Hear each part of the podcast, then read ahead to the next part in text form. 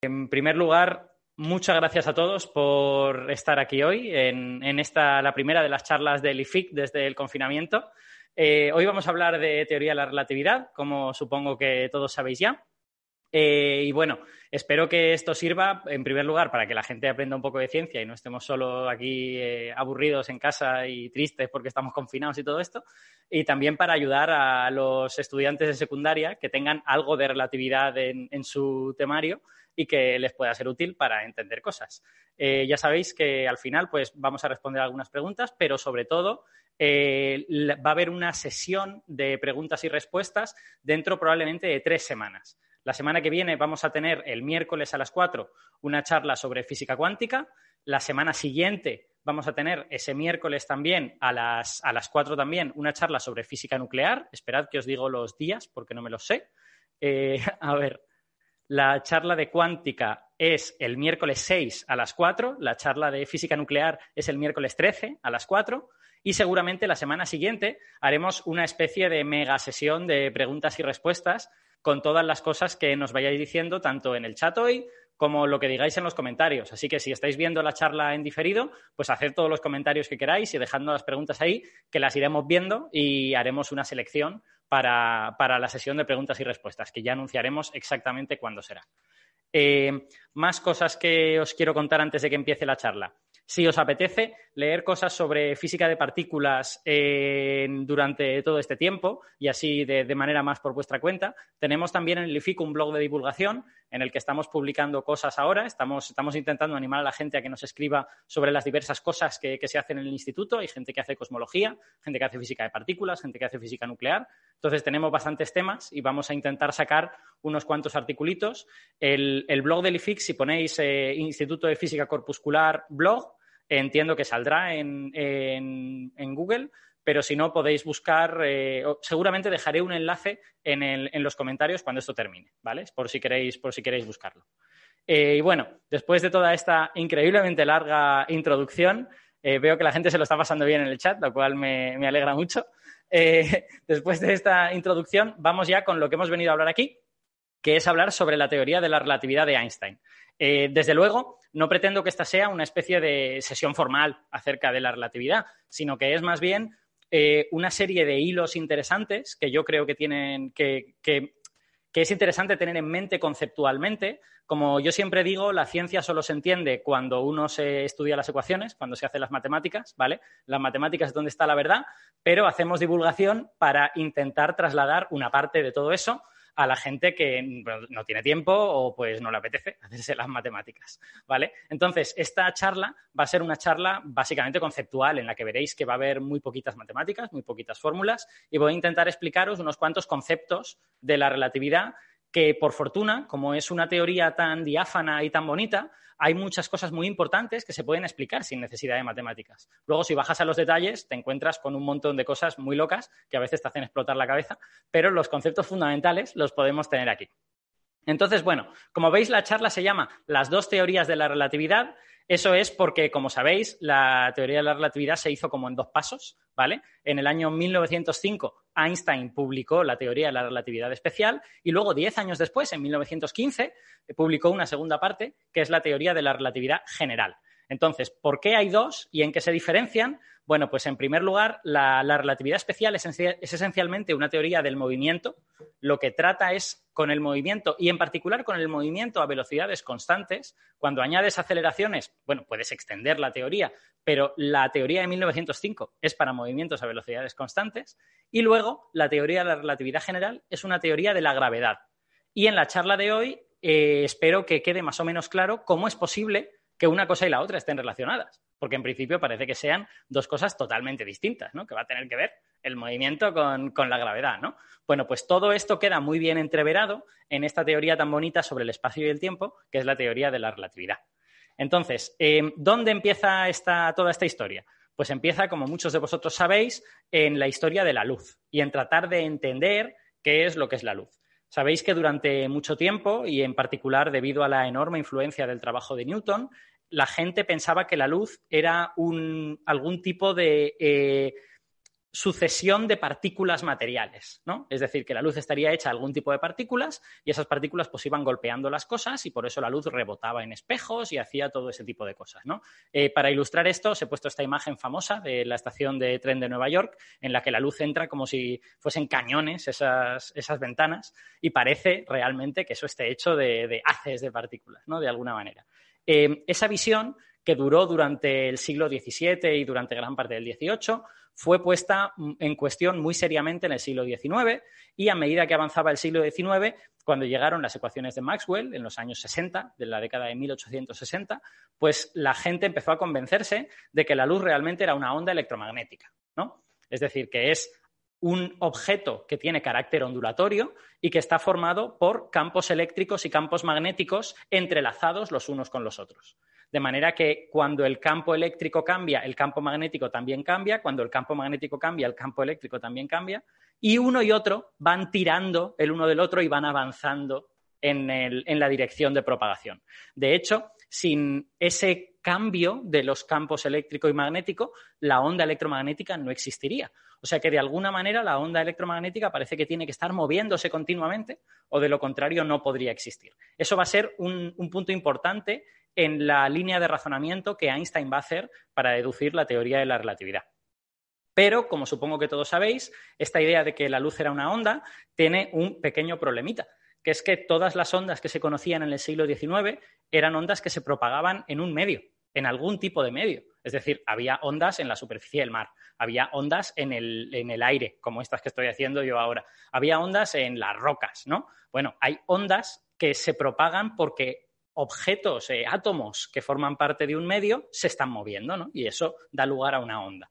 Entonces, lo que le resultaba difícil de concebir era que esta onda electromagnética no fuera algo análogo. O sea, la, la, física ya sabéis que progresa por pequeños pasitos, ¿no? Si tú en un momento dado tienes una serie de pruebas experimentales de que la luz es una onda, pues lo normal es que pienses, bueno, pues esta onda se propagará en algún tipo de medio también. Habrá alguna especie como de sustancia que llena todo el espacio, que llena incluso el espacio exterior, porque en aquellos momentos ya imaginaban que era probable que, en el espacio exterior no hubiese aire. No lo tenían de todo claro, porque si no, pues podemos leer de la Tierra a la Luna de Julio Verne y se ve que en, en, De la Tierra a la Luna Julio Verne cree que va a haber aire entre la Tierra y la Luna. Pero ya había gente que imaginaba que el espacio exterior podía estar vacío.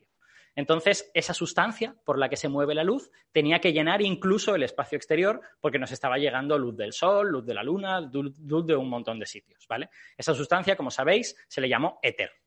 Y la cuestión era ¿Podemos utilizar la luz para medir las propiedades de este éter? ¿Podemos medir, pues, cómo de rígido es, cómo de denso es, o este tipo de, propiedades?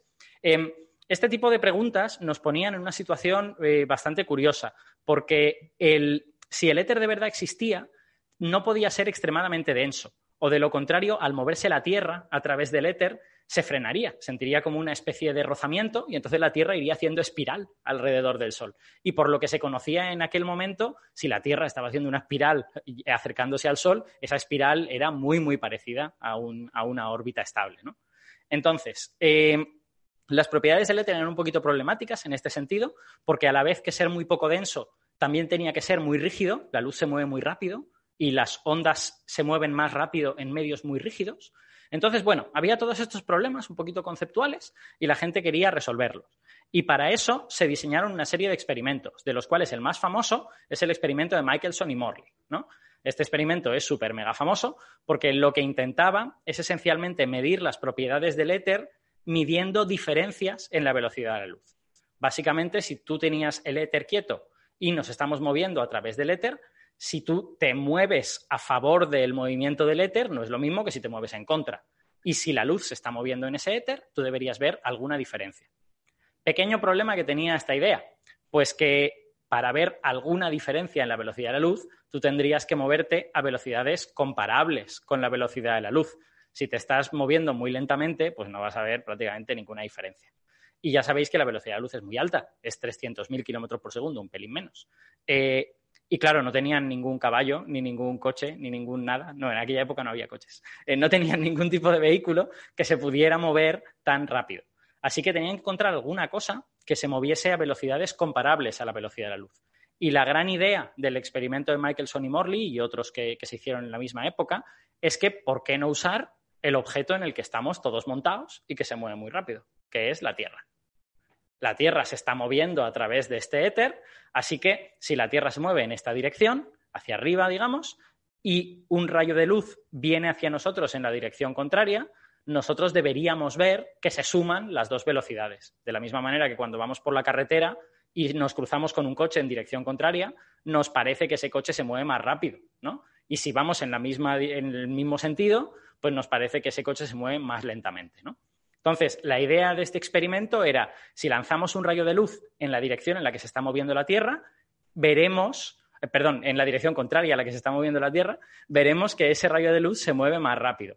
Sin embargo, si lanzamos ese rayo de luz perpendicularmente, no veremos ninguna diferencia, porque la velocidad de la Tierra no estará afectando a eso. Y para eso se diseñó este montaje que tenemos aquí, este montaje en el que se lanza un rayo, se divide en dos, uno va para adelante y otro va para uno de los lados, rebotan en un par de espejos, vuelven aquí y luego los volvemos a detectar mezclados en este detector de aquí.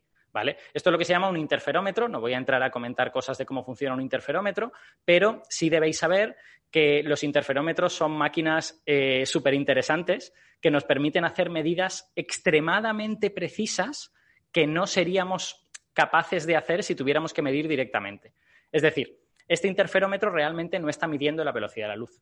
Lo que está midiendo es la diferencia entre la luz que se está moviendo en esta dirección y la luz que se está moviendo en esta otra dirección. El interferómetro puede medir diferencias con mucha más precisión de lo que podríamos medir velocidades. ¿Vale? Entonces, este interferómetro va a ser muy preciso a esa diferencia. ¿Vale? La idea que tenían ellos era esta: que si la Tierra está quieta, pues los dos rayos van por aquí, rebotan, se juntan y dan lugar a otro rayo que llega al detector perfectamente. Sin embargo, si la Tierra se está moviendo, uno de los dos rayos llega desfasado y tú lo que ves es un patrón de interferencia. Y puedes medir esa diferencia entre la bolita roja y la bolita azul, que no son bolitas porque son ondas, pero bueno, esto es una representación para que nos entendamos. Eh, y ya sabéis que este experimento es súper famoso porque es el experimento fallido más importante de la historia. Este experimento dio un resultado negativo no encontraron absolutamente ninguna diferencia.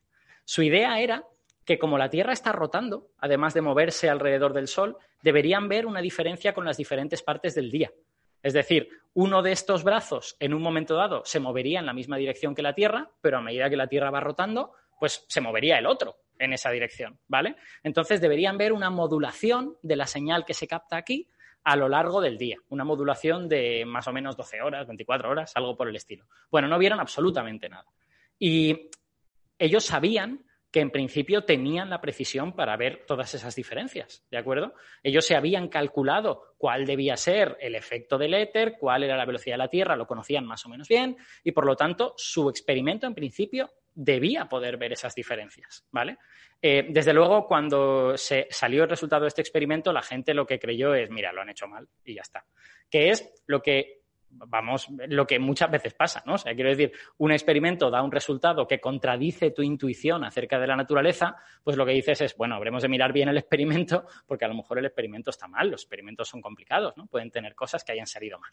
Eh, años después, Michelson y Morley lo repitieron, otras personas lo repitieron con su propio montaje y todos vieron que no había ninguna diferencia. Es decir, todo se comportaba como si la luz no se estuviera moviendo por un medio al que podemos adelantar utilizando la Tierra. Eso era un poquito sorprendente. Y le hizo pensar a un señor que era un poco joven y que se llamaba Albert Einstein y que va a ser bastante importante en esta historia. ¿Vale? Entonces, Einstein estuvo pensando sobre todo esto. Él luego, en, su manera de contarlo, dijo que él conocía el resultado de este experimento, pero que no fue lo más relevante para su deducción de la relatividad. Bueno, de eso podemos hablar luego si queréis. Eso es ya prácticamente historia de la ciencia o incluso filosofía de la ciencia, que es importante y que no. Eh, y bueno, después de pensar bastante sobre esto, Einstein llegó a la conclusión de que lo único que tenía sentido con su intuición de lo que era la luz y también con lo que se veía en los experimentos era que la velocidad de la luz fuera constante, ¿vale? Esta e-, ecuación de aquí es la ecuación fundamental de la relatividad y es de donde sale todo. ¿Vale? La c es la velocidad de la luz y ha de ser constante para todos los observadores. Es decir, no importa si te estás moviendo en contra del rayo de luz, si te estás moviendo a favor del rayo de luz, si el rayo de luz viene perpendicular, eso da igual. Tú siempre vas a ver la misma velocidad para todos los rayos de luz. Fijaos que eso es altamente antiintuitivo, porque lo que estás diciendo es, eh, si yo estoy parado, veo que la luz se mueve a 300.000 kilómetros por segundo. Si yo me estoy moviendo a 290.000 kilómetros por segundo, veo que la luz se mueve a 300.000 kilómetros por segundo. ¿Vale? Es altamente antiintuitivo, es muy raro. Y, lógicamente mucha gente fue escéptica al principio porque esto parecía una, paja mental bastante importante, ¿no? Eh, de hecho, para Einstein lo importante era esto que os he dicho antes, de que el rayo de luz no puede pararse o de lo contrario desaparece. Él en sus experimentos mentales se imaginaba, bueno, ¿y qué pasa si yo me pudiera mover a la misma velocidad que la luz? Si yo me pudiese, si yo pudiese ir corriendo cada vez más deprisa y al final llegase a moverme a la misma velocidad que la luz y viera el rayo parado el experimento metal es, es, el experimento del rayo parado. ¿no? Entonces, ese rayo parado, como los campos eléctricos y magnéticos ya no podían estar tirando uno del otro porque estaban quietos, ese rayo desaparecía, se esfumaba. Y toda la energía que había en ese rayo de luz desaparecía. ¿Vale? Eso era eh, extremadamente, eh, digamos, eh, desagradable desde un punto de vista físico, porque la energía no debería desaparecer dependiendo de a qué velocidad me muevo yo la energía o está o no está, pero no debería depender de si yo me estoy moviendo muy rápido o me estoy moviendo muy lento. Este, este postulado de la velocidad de la luz constante permitía un poquito resolver este problema. Porque si da igual a qué velocidad te muevas, siempre ves que la luz se mueve a 300.000 kilómetros por segundo, nunca puedes llegar a moverte a la, velocidad de la luz, nunca puedes ver el rayo parado y por lo tanto esa energía no desaparece. Y resuelves de esta manera ese problema. Eh, entonces, bueno, este, este, postulado resolvía esta serie de problemas filosóficos, pero a la vez creaba una serie de problemas un poco curiosos, ¿vale? Eh, os voy a hablar ahora de alguno de ellos para... Eh, bueno, ahora os contaré también la trampa que os voy, que os voy a hacer, pero, pero, primero os voy a dar una, una situación en la que este postulado tiene una serie de consecuencias interesantes. Vamos a imaginar que tenemos un señor que está viendo un rayo de luz, ¿vale? Este señor cuenta que el rayo de luz se ha movido un kilómetro. Y él tiene un cronómetro y mide cuánto tiempo tarda el rayo de luz en recorrer ese kilómetro, ¿vale? Como ha medido la distancia y el tiempo, pues puede medir también la velocidad. Y lógicamente le da C, la velocidad de la luz, ¿vale? Hasta aquí todo completamente normal. Ahora tenemos otro señor que va a hacer lo mismo, pero moviéndose. Él se va a estar moviendo y por lo tanto va a ver que la luz recorre menos de un kilómetro. Y va a medir con su cronómetro cuánto tiempo tarda la, luz en hacer esto? Bueno, cuando divide el espacio entre el tiempo, ha de obtener la velocidad de la luz, que es constante, ¿no? Y que, eh, todos los observadores, independientemente de su velocidad, la ven igual. Pero si S1 partido por T1 y S2 partido por T2 son iguales, teniendo en cuenta que S2 y S1 son distintos, quiere decir que los tiempos que han medido los dos observadores son también diferentes. Por lo tanto, el tiempo en el que ha sucedido la misma cosa, que es que el rayo de luz se mueva desde aquí hasta aquí, es diferente según el observador que lo, que lo esté viendo. Eso es, en realidad, bastante esperable, ¿no? Es decir, o bien tú dices que la luz se va a mover más lenta cuando tú te muevas, o bien ha de suceder alguna cosa que justifique eso, ¿no? Es decir, si tú no puedes ver el rayo de luz parado, pues tendrá que pasar alguna otra cosa para compensar. Y esa cosa que sucede es que el tiempo es dependiente del observador. Esta es una de las consecuencias fundamentales de la teoría de la relatividad, que es que dependiendo de a qué velocidad te muevas, tú ves un tiempo o ves otro tiempo diferente. Eh, en realidad, esta teoría que os estoy explicando ahora, que es la teoría de la relatividad especial, es la primera de las teorías de la relatividad, Podemos decir que es una teoría sobre el movimiento, que es como os la he vendido en la transparencia número uno, o podemos decir que es una teoría sobre el espacio y el tiempo, porque el movimiento no es otra cosa que cómo medimos la diferencia de posiciones en el espacio a medida que pasa esta cosa que llamamos tiempo. En realidad, yo creo que es más, mm, es más iluminador pensar que es una teoría acerca del espacio y el tiempo y que sus propiedades raras respecto al movimiento son una consecuencia de que tú estás cambiando tu noción del espacio y el tiempo, ¿vale? Estás diciendo que el tiempo para un señor que está quieto no es igual que el tiempo para un señor que se está moviendo, ¿vale? O al menos ven algunas diferencias que hay que ver cómo, cuáles son y de qué manera funcionan. Entonces, eh, Los que estén aquí presentes y que sean estudiantes de segundo de bachillerato, seguramente han estudiado dos de esas diferencias que se pueden eh, explicar con formulitas muy sencillas. Una de ellas es la dilatación temporal y seguramente le suena a todo el mundo. La dilatación temporal significa que si un observador se está moviendo y ese observador mide un tiempo, ¿vale? Yo me estoy moviendo a una velocidad muy grande y tengo un cronómetro y mido, pues ha pasado una hora. Otro observador que lo esté viendo desde fuera le habrá parecido que el tiempo que ha pasado es mucho más largo que el que yo he medido. Es decir, si para mí ha pasado una hora, igual para el señor que me está viendo desde fuera han pasado cinco horas o algo por el estilo. Eh, esto es una consecuencia directa de lo que os he explicado antes. Como la velocidad de la luz es constante, hay otras cosas que tienen que cambiar y el tiempo es una de ellas.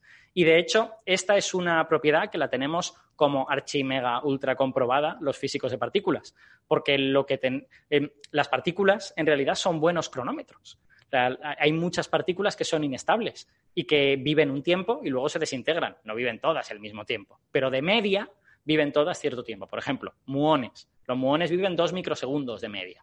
Entonces, si yo cojo un montón de muones, veré que, bueno, algunos viven uno, otros viven tres, pero más o menos de media van a dar todos dos. Entonces, los muones nos sirven para comprobar esta relación porque los muones se producen en la alta atmósfera en la atmósfera de la Tierra, cuando llegan partículas de, mucha masa, esas partículas chocan contra los átomos, los rompen y su energía se invierte en crear otras partículas, como por ejemplo muones. Y estos muones van cayendo sobre la Tierra.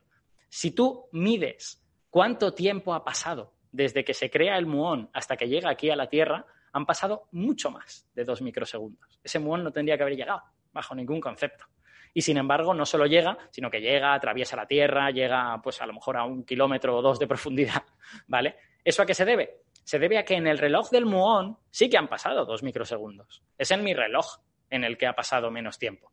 Eh, entonces, en el que ha pasado más tiempo, perdón. Eh, entonces, esta es una prueba directa y luego en aceleradores de partículas también lo vemos un montón. De lo contrario, de hecho, no sabríamos operar un acelerador de partículas si no tuviéramos en cuenta este tipo de efectos la otra cara de la moneda de esta dilatación temporal es la contracción espacial. La contracción espacial significa que cuando yo estoy viendo un objeto que se está moviendo muy rápido, yo veo ese objeto achatado. Tengo aquí un dibujito que lo expresa muy bien. Tengo aquí una esfera que si está moviéndose a velocidad cero, la veo como una esfera. Si se está moviendo a una tercera parte de la velocidad de la luz, la veo como está ya un poquito achatada. Si se mueve a dos tercios de la velocidad de la luz, pues está bastante achatada. Si se mueve al 90% de la velocidad de la luz, pues me parece prácticamente que es una pelota de rugby, ¿no? Eh, tengo que deciros una cosa sobre estos dos efectos, que es que son efectos sobre la percepción desde fuera de estas cosas. Es decir, la pelota no está achatada realmente. Si yo me muevo al 90% de la velocidad de la luz, yo no siento que me están apretando y que me estoy haciendo delgadito. Pero una persona que ve mi imagen desde fuera, ve mi imagen achatada. Es decir, esto es una percepción de las imágenes de los objetos y no del objeto mismo. La persona que se está moviendo al 90% de la velocidad de la luz no ve nada de esto. De hecho, esa persona mira por la ventanilla de su nave espacial y lo que ve es que la Tierra está achatada. Y nosotros que estamos en la Tierra, pues no sentimos nada en ese sentido. O sea que eh, hay una serie de eh, fenómenos que parecen paradójicos a veces en relatividad y muchos de ellos se resuelven pensando que no es el objeto el que está achatándose, sino que es la imagen del objeto. Con el tiempo pasa exactamente lo mismo. No es el tiempo el que está dilatándose, es tu imagen del tiempo. Es decir, si tú, en lugar de ser una persona con un cronómetro, lo que tienes es una nave espacial con un reloj muy grande, ¿vale? Esa nave espacial está pasando por delante de la Tierra y yo veo el reloj contar los segundos y lo que veo es que esos segundos son más largos que mis segundos, ¿vale? Por lo tanto, al cabo de un cierto tiempo, ese reloj va a contar menos segundos que yo, porque sus segundos son más largos. Pero es mi imagen del reloj la que va ralentizada. El reloj que va en la nave va a una velocidad normal y cualquiera que vaya en la nave te dirá, no, no, aquí el tiempo no va más lento, aquí el tiempo va normal. Entonces, cuidado porque esto tiene que ver con las imágenes de los objetos. Son las que se ralentizan, son las que se, achatan, todas estas cosas ocurren a las imágenes de las cosas. Y bueno, hay como un montón de eh, otros efectos interesantes que parecen paradójicos, pero no tenemos tiempo de comentarlos todos. Entonces, voy a comentaros unas pocas propiedades de la relatividad que me parecen interesantes. Una de ellas, ya os la acabo de decir, que es que los observadores ven que los relojes en movimiento corren más lentos, ¿vale? fíjate que, estoy aquí poniendo la frase apropiada. Ven los relojes en movimiento correr más lento. Eso no quiere decir que el reloj corra más lento, pero yo lo veo correr más lento. Segunda propiedad en la que no voy a abundar mucho, pero va a ser muy importante, por ejemplo, en física de partículas en todo el siglo XX, es que la energía y la masa en realidad son la misma cosa. Y la masa en realidad se puede entender como la energía que tiene un sistema cuando está en reposo. Sabéis que los sistemas que se están moviendo tienen energía en forma de energía cinética. Pues lo que la relatividad nos dice es que los sistemas que están parados también tienen energía en forma de una energía acumulada en la masa. ¿Vale? Em, entonces, mm, si os queréis imaginar esto, en realidad el cálculo de Einstein lo que hizo fue decir, vale, con todas estas normas nuevas que han salido, que el espacio y el tiempo cambian y tal, yo tengo que reorganizar un poquito las formulitas de la física y tengo que, tengo que deducir nuevas fórmulas para cosas que ya conocía. Entonces, Einstein dice, vale, voy a calcularme la nueva fórmula de la energía cinética. Y lo que se calcula es una fórmula que es diferente a la que, a la que estudiamos en física newtoniana y que resulta que cuando pones velocidad igual a cero, esa energía no es cero. Cuando pones velocidad igual a cero, esa energía es m por c cuadrado. De ahí es de donde viene esta fórmula. En realidad, esta fórmula es solo un trozo de otra fórmula más grande que te da la energía del sistema moviéndose a cualquier velocidad. ¿Vale? y cuando haces física newtoniana, te estás perdiendo este término, que es el término de orden cero, es lo que diría un físico, y lo único que estás teniendo es el término de orden 1, el siguiente que hay aquí, pero luego hay otros, orden 2, orden 3. Y al, final, eh, esta fórmula es, bueno, tiene aquí una gamma y es una fórmula no lineal que hace una serie de cosas muy divertidas, pero no vamos a entrar en eso. Eh, relacionado con esto, tercera propiedad que es muy interesante, es que la velocidad de la luz es un límite, ¿vale? Hay varias maneras de entender esta propiedad. Eh, la mala es la de decir nadie puede moverse a la velocidad de la luz.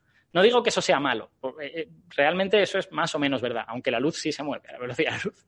Pero hay maneras más precisas de expresar eso. Eh, una manera un poquito más precisa es decir que la inercia de un objeto aumenta con su velocidad. ¿Qué es la inercia?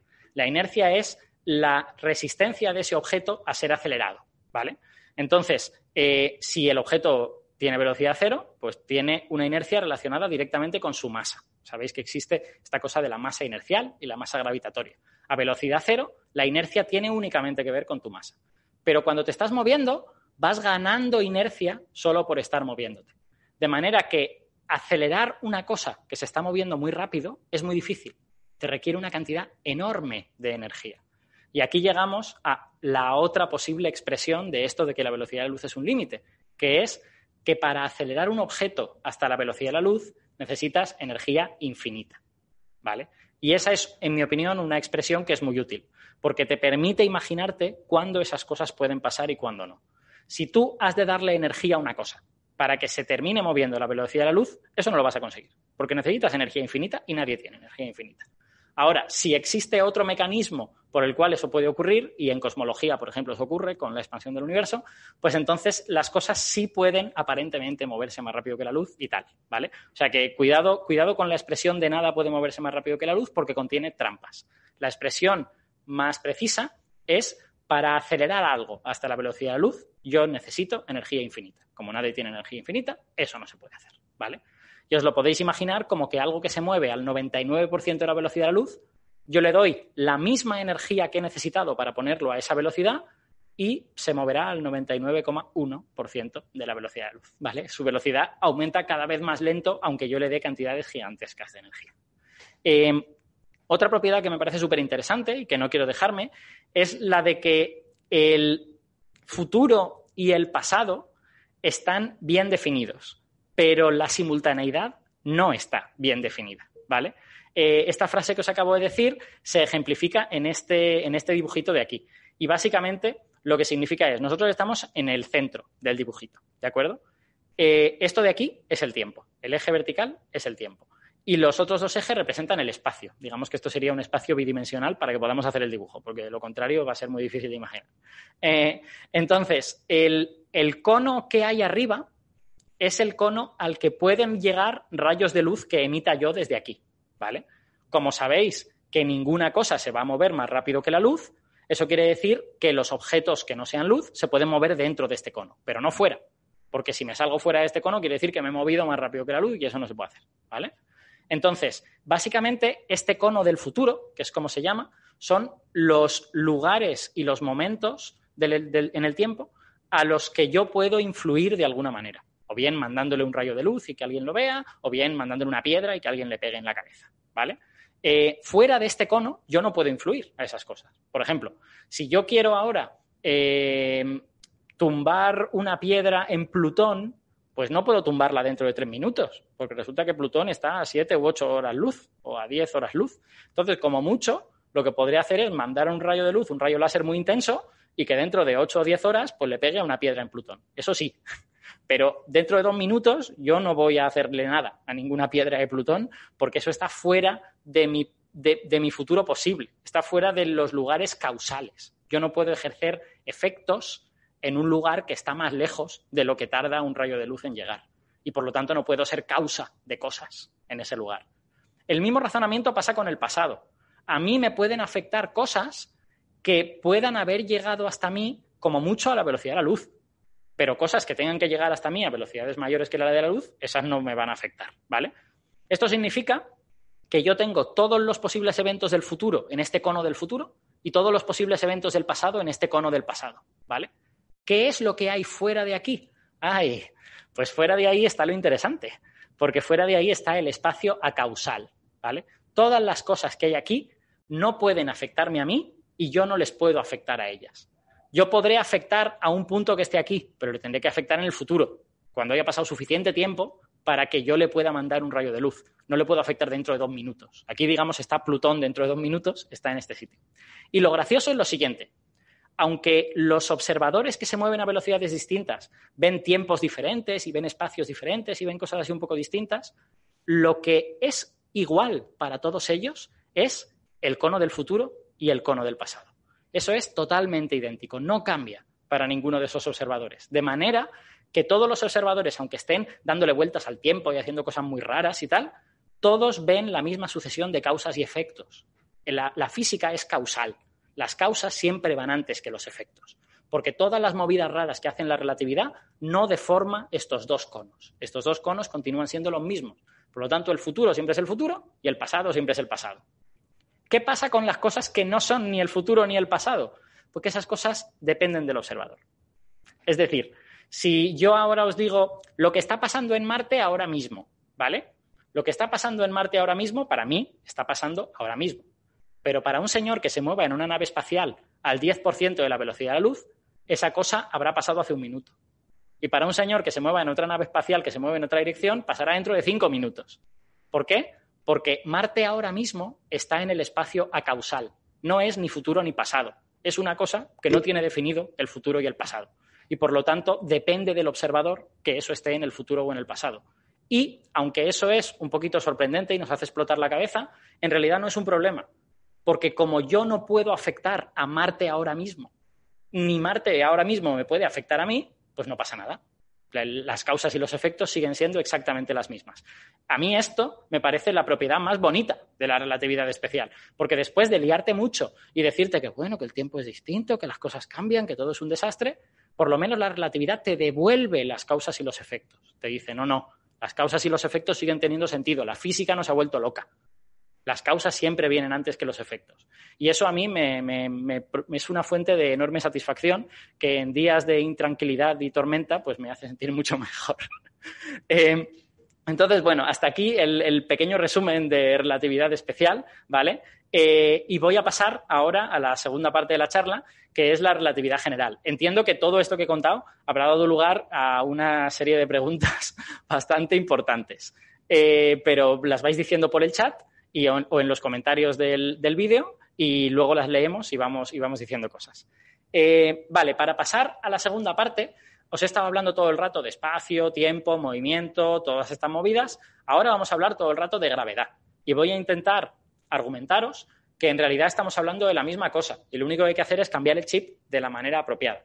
Pero primero lo que tenemos que hacer es eh, plantearnos qué narices es la gravedad, ¿vale? Cuando sepamos lo que es la gravedad podremos ver las relaciones que hay.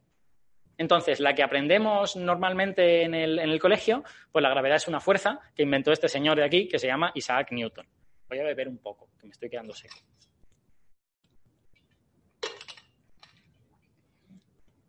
Esa fuerza, como todos hemos estudiado, cuando dos objetos están lejos, es pequeñita. Está aquí el tamaño de la flecha, nos dice cómo de intensa es esa fuerza. Y cuando dos objetos están cerca, es más fuerte, ¿vale? Esto viene dado por la famosa fórmula de la fuerza de la gravedad, ¿vale? Que es inversamente proporcional a r al cuadrado.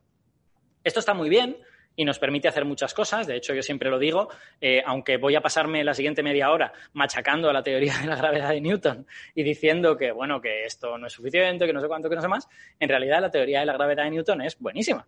Y con ella lanzamos cohetes al espacio. Para lanzar cohetes al espacio no utilizamos relatividad general, utilizamos la gravedad de Newton, porque funciona muy bien. Y es realmente una teoría muy buena. Pero ahora, no es una teoría totalmente completa. Le faltan cosas. Y una de las cosas más evidentes que le falta es cómo la gravedad viaja por el espacio. Es decir, bien, bien, de acuerdo. La fórmula me dice que dos objetos que están lejos, su gravedad es menos intensa que entre dos objetos que están cerca. Hasta ahí, perfecto. Pero ¿cómo llega la gravedad de un sitio a otro? ¿Cómo ha llegado la gravedad entre el Sol y este planetita que he pintado aquí? Que es la Tierra, pero la órbita de la Tierra no es tan elíptica. ¿eh? No, os dejéis engañar por mis dibujos tramposos. La órbita de la Tierra es casi circular. Pero es que si no, no podía hacer el dibujo. Em, ¿Cómo llega la, la, gravedad entre este Sol que he pintado aquí y esta Tierra que he pintado aquí? Eso la fórmula no nos lo dice. La fórmula no habla de la propagación de la gravedad. Para la fórmula, pues tú le das una distancia y ella te da la fuerza y se acabó. ¿Vale? Eso es un poquito insatisfactorio porque en física habitualmente las cosas se propagan por el espacio, ¿no? Hay, alguna manera en que los objetos llegan de un sitio a otro, el sonido llega de un sitio a otro, las olas llegan de un sitio a otro, las partículas llegan de un sitio a otro. Sin embargo, la gravedad no. La gravedad de Newton parece que es instantánea, que se mueve en, todo el universo al mismo tiempo. Si yo quito el Sol de repente, el universo entero se entera en cero segundos. Eso es un pelín, eh, digamos, incómodo para una persona como Einstein, que acaba de desarrollar una teoría en la que hay un límite de velocidades, en que las, cosas no deberían poder moverse más rápido que la luz. No solo hay un límite de velocidades, sino que hay un espacio causal que viene determinado por la velocidad de la luz y hay un espacio acausal que viene determinado por todas las cosas que están demasiado lejos como para que llegue un rayo de luz, ¿vale? Entonces, da la sensación de que la gravedad se salta ese espacio causal y ese espacio acausal. Todo el universo se entera de todas las cosas al mismo tiempo. Y para que veáis que Newton no era un tío tonto, eh, él más o menos intuía todos estos, todos estos límites en, su teoría. Bueno, de hecho, Newton era un científico extraordinariamente moderno en muchas cosas, también muy antiguo en otras, se pasó un montón de tiempo haciendo alquimia, que es una, que es una chufla, pero, eh, pero en muchas cosas era un científico extremadamente moderno. Y él era consciente de que había encontrado una fórmula que describía bien la gravedad, pero que tenía algunos problemas para eh, justificar alguno de sus, alguna de sus facetas. Y dejó escrito una, frase en una, carta que le envió un amigo, que él había encontrado una manera de describirla, pero que explicar la gravedad era algo que él no había conseguido y que iba a quedar para generaciones posteriores. Bueno, con la relatividad general de Einstein explicamos un poquito más la gravedad. Quizá no hasta el final, pero eh, explicamos bastante más. Entonces, bueno, Einstein le estaba dando vueltas a todo esto, le molestaba el asunto de que la gravedad pareciera moverse a una velocidad infinita. Hay otros detalles, por ejemplo, la, fórmula de la gravedad no es invariante respecto a transformaciones de Lorentz, hay otras cosas con las que no encajaba bien la gravedad de Newton. Y estuvo intentando encontrar una nueva teoría, una nueva fuerza de la, de la gravedad, ¿vale? Decir, bien, la gravedad será más o menos esto, pero luego tendrá términos pequeñitos. Yo a esto le habré de sumar cosas y tendrá como pequeñas correcciones que harán que la gravedad se comporte de una manera apropiada con la relatividad. Pues estuvo buscando esos términos pequeñitos, ¿no? esas cosas que le podía añadir a la gravedad de Newton para que la gravedad fuese, eh, estuviera de acuerdo con la relatividad. Y no lo consiguió. Estuvo durante, creo que es al menos tres años intentándolo y después de varios intentos fallidos dijo, mira, esto da igual, no, no lo consigo, voy a irme a otra cosa que sea de verdad útil. Eh, y esa cosa que era de verdad útil, pues era seguir con sus cosas del movimiento. Él había desarrollado una teoría muy buena acerca del movimiento. Esa teoría, en 1905, solo explicaba movimiento a velocidad constante. Bueno, pues el siguiente paso era muy evidente. Vamos a introducir aceleraciones. Vamos a ver qué pasa si aceleramos estos sistemas relativistas en los que el tiempo cambia y pasan cosas muy raras, pues vamos a ver esas cosas raras, cómo se explican eh, o cómo se extrapolan a sistemas acelerados, ¿vale? Y trabajando en estas cosas, se le ocurrió un experimento que le hizo pensar un poquito. Y este experimento lo tengo dibujado aquí abajo.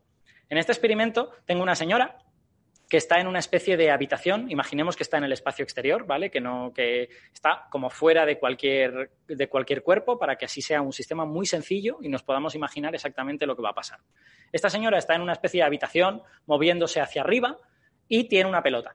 Y lo que va a hacer es lanzar esa pelota en horizontal, ¿vale? La va a lanzar hacia la pared. Es decir, desde el punto de vista de la señora, lo que ella espera es que la pelota haga ¡poc! rebote aquí y vuelva a su mano, porque la ha lanzado perfectamente en horizontal, ¿vale? Pero, ¿qué sucede ahora si esta habitación en la que la señora va montada eh, está acelerando? Pues lo que sucede es que en el momento en que ella suelta la pelota, la pelota se mueve a velocidad constante, porque ella la ha soltado a velocidad constante, pero tanto la señora como la habitación ahora se mueven más rápido, porque ha pasado un tiempo y han acelerado. Entonces, imaginaos que esta aceleración es para arriba y que ahora se mueve un poquito más deprisa esta, esta habitación. Lo que ocurre es que la habitación y la señora adelantan a la pelota, ¿vale? Y la pelota, en lugar de moverse en horizontal, pues como que se queda atrás y se queda por abajo, ¿vale? Y empieza a describir una curva que ya no es una línea recta que, que va hasta la pared y vuelve, ¿vale? Si dejamos pasar un poquito más de tiempo, nos damos cuenta de que esa curva que está describiendo es una parábola, ¿vale? Porque de hecho lo podéis ver aquí por las velocidades. Velocidad, velocidad más una cosa, velocidad más dos veces esa cosa. Cuando eh, tenemos este tipo de patrón, la curva a la que da lugar es una parábola. Y esto era en plan de, hmm, porque todos sabemos que en la Tierra, cuando estamos en la gravedad de la Tierra y lanzamos una cosa al suelo, eso describe una parábola. Estudiamos en el colegio el tiro parabólico, ¿no? Entonces, era como curioso, ¿no? Era una, una curiosidad interesante de, uy, mira, yo me cojo una habitación en el espacio exterior y la acelero para arriba y obtengo algo que se parece a la gravedad. De hecho, si yo le preguntase a esta señora si la habitación está acelerada o si eh, hay gravedad, ¿esta señora sería capaz de decirme la diferencia entre una cosa y la otra? ¿Podríamos hacer física que distinguiera esta habitación acelerada de una habitación que está en la superficie de la Tierra? Y ya está. Bueno, eran todo preguntas interesantes. Y Einstein se dedicó a pensar un poquito sobre ellas. Y después de pensar un tiempo sobre ellas, llegó a la conclusión de que no encontraba ninguna manera de diseñar un experimento físico que te permitiera distinguir la una de la otra. Que si tú tienes la habitación completamente cerrada y la tienes aislada de vibraciones y todas estas cosas, que sabéis, un experimento que solo ocurre en nuestra cabeza, eh, si tú tienes esta habitación completamente aislada y ves que una cosa cae para abajo con una cierta aceleración, Einstein no encontró ninguna manera de diseñar un experimento que te dijera si esto está pasando porque tú estás en un campo gravitatorio, que estás en la Tierra, por ejemplo, o si esto está pasando porque estás en una habitación acelerada, que le has puesto aquí un, cohete y ese cohete está continuamente acelerándote para arriba. Eh, esta situación era, ya dejaba de ser curiosa y empezaba a ser un poco incómoda, porque todo el mundo sabe que estas dos fuerzas que estoy viendo aquí son fuerzas muy diferentes, ¿vale? La fuerza de la izquierda es la fuerza de la gravedad ¿vale? La fuerza de, toda la vida, la de Newton. La fuerza de la derecha es una fuerza de inercia. Es decir, yo veo que esta cosa cae para abajo o que la pelotita de Nuestra Señora cae para abajo, no porque haya una fuerza que está empujando a la pelotita, sino porque hay una fuerza que me está empujando a mí y a la habitación. De hecho, la pelotita es la única sobre la que no actúa ninguna fuerza, ¿vale?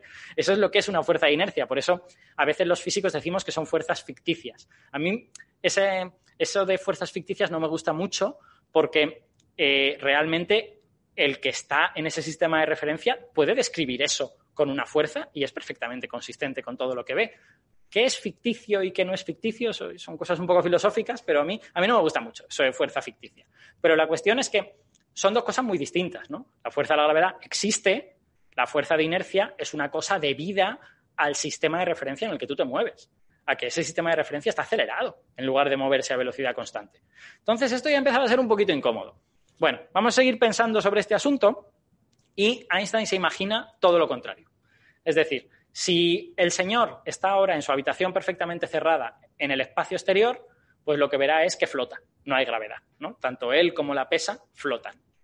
Y entonces se plantea, ¿yo puedo conseguir esta misma situación en un campo gravitatorio? ¿Puedo conseguir alguna situación en la que las cosas floten a pesar de estar en un campo gravitatorio? La respuesta es sí. La respuesta es si las cosas están cayendo, tú no sientes la fuerza de la gravedad. Si tú saltas desde un trampolín hasta el agua, cuando tú estás cayendo, no sientes la gravedad. ¿Cuándo la sientes? Pues cuando tocas el agua. Cuando tocas el agua sí que te das cuenta de que estás cayendo. Pero mientras estás cayendo no sientes absolutamente nada. Y efectivamente, si tuviésemos una habitación y tuviéramos un señor que nos cae muy mal, lo metemos en esa habitación y la hacemos caer 50 metros, durante esos 50 metros ese señor va a sentir completa ingravidez, ¿no? Va a sentir la gravedad. Luego ya pues pasarán otras cosas que involucrarán probablemente a la policía. Pero eso, eso ya no nos interesa tanto. Eh, eh, de hecho, este, este tipo de cosas se hace para que los astronautas entrenen. Los astronautas entrenan en aviones que suben muy arriba y luego se dejan caer durante un tiempo que suele ser como 25 segundos y durante esos 25 segundos tienen ingravidez y pueden entrenar, pueden hacer las cosas cortitas de 25 segundos que, deberán hacer cuando estén en el espacio, en ingravidez, ¿vale? Eh, entonces, este efecto de que cuando no tienes gravedad y cuando sí tienes gravedad pero caes libremente, eh, las cosas se ven más o menos igual, Einstein de nuevo no encontró ninguna manera de distinguir entre las dos cosas. Eh, como no encontraba ninguna manera de distinguir entre ambas, dijo, oye, pues vamos a convertir esto en un principio de la física. Y esta cosa se llama el principio de equivalencia. Básicamente dice que un observador que está cayendo libremente en un campo gravitatorio, no hay nada que le pare, no hay rozamientos, no hay narices que, que le paren, ve exactamente la misma física que un observador que no tiene ningún campo gravitatorio. Un observador que está en el espacio exterior y está quieto o se está moviendo a velocidad constante. Claro, si, a este que está en el espacio exterior le pones un cohete, entonces ya no. Hay que apagar el cohete y entonces ya estos dos observadores ven exactamente la misma cosa. Eh, esto se llama el principio de equivalencia, ¿vale? Eh, y esto es un poco raro, porque en principio este observador de aquí diríamos que es un observador libre, ¿vale? Es un observador sobre el que no actúa ninguna fuerza. Y este observador de aquí, en principio, no es libre. Es un observador que está en un campo gravitatorio, ¿vale? Sí, está cayendo libremente, todo lo que quieras, pero, pero está sometido a la fuerza de la gravedad. ¿Cómo es posible que vean exactamente la misma física? Entonces, con todo esto en la mente, este es el, este es el cóctel que necesitamos para deducir la relatividad general, ¿vale? Y la deducimos un poco pensando en las siguientes cosas. En primer lugar, parece que la fuerza de la gravedad tiene cierto parecido un poquito sospechoso con una fuerza de inercia que sabemos que las fuerzas de inercia no existen, entre comillas, o, que eh, son debidas al sistema de referencia en el que estamos montados. Eso ya es un poco raro. Eh, segunda cosa, parece que los observadores que caen libremente son indistinguibles de los libres, ¿vale? Entonces, Einstein empezó a plantearse si le hacía falta la fuerza de la gravedad. Porque si resulta que la gravedad, eh, que la fuerza de la gravedad es una fuerza de inercia, pues a lo mejor la podemos quitar la física siempre se puede describir quitando las fuerzas de inercia. Lo que pasa es que has de irte fuera del sistema para poder, para poder hacerlo. Entonces, si juntas eso a que había estado, había estado intentando modificar la fuerza de la gravedad y no lo había conseguido, empezó a decir, ostras, ¿y si estaba en el camino incorrecto? ¿Y si modificar la ley de la gravedad no es la manera? ¿Y si la manera es eliminar la ley de la gravedad? Pero claro, eso parecía un maldito disparate, porque es evidente que este señor de aquí se va a mover en línea recta porque se está moviendo a velocidad constante o está parado. Y este señor de aquí va a seguir órbitas, va, a moverse en una parábola, cayendo hacia la Tierra o a lo mejor en, en una órbita o algo por el estilo. Y no se parecen en nada una cosa y la otra. O sea, un observador se mueve en línea recta, otro observador se mueve en una línea curva. ¿Cómo van a ser equivalentes? ¿Cómo es posible? Y sin embargo lo son. El principio de equivalencia y todo lo que observamos en la física nos dice que lo son.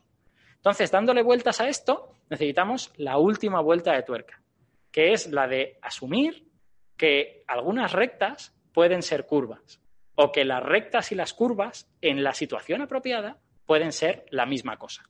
Para entender eso, tengo un ejemplito que espero que sea útil. Tengo aquí un mapa de la Tierra y me estoy planteando eh, viajar desde Estambul, que por cierto es una ciudad muy bonita que os recomiendo, hasta Kamchatka, que no he estado nunca y tiene pinta de hacer mucho frío, pero también será muy bonito porque habrá mucha naturaleza, ¿vale? Eh, entonces, para ir de un sitio a otro, como sabéis, la distancia más corta es la línea recta. Todo el mundo sabe que la recta es la distancia más corta entre dos puntos, ¿no? Pues entonces debería ir siguiendo este, este recorrido de aquí.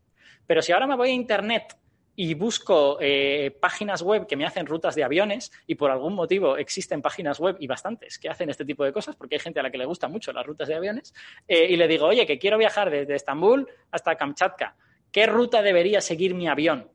Y esa página web me dice, pues tu avión tendría que hacer esto. Y tú dices, ¿what? Porque, porque obviamente esto es como malgastar un montón de combustible, aparentemente, ¿no? No estás yendo por el camino más corto o sí estás yendo por el camino más corto. Porque claro, eh, esto de aquí, yo os he puesto un mapa de la Tierra aplanado, ¿vale? Un mapa de la Tierra en un plano. En un plano, la distancia más corta entre dos puntos es una recta, pero la Tierra no es un plano, la Tierra es una esfera. Entonces, si me cojo la Tierra esférica, eh, terraplanistas, lo siento, no tenéis cabida en esta charla, si me cojo la Tierra esférica, veréis que la distancia más corta entre Kamchatka y Estambul es esta, pasando por el norte de Siberia. Es decir, exactamente lo que me ha dicho la página web esta de los aviones. ¿Esto qué nos dice? Pues nos dice que la noción de recta puede depender de la geometría en la que nos encontramos. Si yo defino recta como el camino más corto entre dos puntos, en un plano esa recta es lo que yo me imagino como recta, pero en una esfera no. En una esfera es otra cosa. En las esferas, los caminos más cortos entre los puntos se llaman círculos máximos. Entonces, para encontrar una palabra para llamar a esto de una sola manera, utilizamos la palabra geodésica. ¿vale? Una geodésica es la distancia más corta entre dos puntos, esté yo en la geometría que esté. ¿Vale? Si estoy en un plano, esto va a ser una recta. Si estoy en una, en una superficie curvada como la Tierra, pues va a ser otra cosa. ¿vale? Y si nos ponemos a ver geodésicas en diferentes superficies, veréis que algunas de ellas son bastante extrañas. En la, esfera, las geodésicas son círculos máximos, que son básicamente em, círculos dibujados en la esfera que tienen el radio máximo posible. Es decir, eh, un paralelo, como este de aquí, eso no es la distancia más corta entre dos puntos. Si yo intento ir entre este punto y este punto y sigo un paralelo, voy a ir, pues voy a ir, pero no voy a ir por la distancia más corta, ¿vale? Eh, para ir por la distancia más corta, pues habría que hacer algo del tipo así, taca, ¿vale? Em, entonces, en las esferas es así. En otras superficies puede ser pues, mucho más complicado. ¿no? Aquí tenéis geodésicas en, en un paraboloide de revolución. Aquí tenéis geodésicas en un cono que es divertido, porque según cuál sea la geometría del espacio, puede haber más de, más de una geodésica que pase por dos puntos. En el plano solo hay una recta que pase por dos puntos. En un cono hay tres geodésicas que pasan por dos puntos, ¿vale? Esta azul, esta verde que da la vuelta y esta roja que tiene un lazo, ¿vale? Desde luego solo una de ellas, la azul, es el camino más corto entre dos puntos, pero las tres son geodésicas. Las tres podemos entender que si seguimos esta línea verde, seguimos el camino más corto entre este punto y este punto, aunque luego para llegar a este otro, pues resulte que ya no. Em, entonces, esta noción de geodésicas le hace a Einstein preguntarse si no puede conciliar el principio de equivalencia utilizando esta idea de geodésica. Si nuestro problema es que los observadores que están fuera de un campo gravitatorio se mueven en una recta y los que están en caída libre no se mueven en una recta, bueno, ¿y qué pasa si ambos se están moviendo en geodésicas. ¿Qué sucede si lo que ocurre es que ambos están moviéndose en lo que creen que es una recta, pero están en espacios de curvatura diferente? Y por lo tanto, lo que cada uno cree que es una recta no es la misma cosa. ¿Vale? Este es el núcleo, es el corazón de la relatividad general, que es la razón por la que la relatividad general une el movimiento y la gravedad. Porque lo que viene a decir es los observadores se mueven se mueven en geodésicas.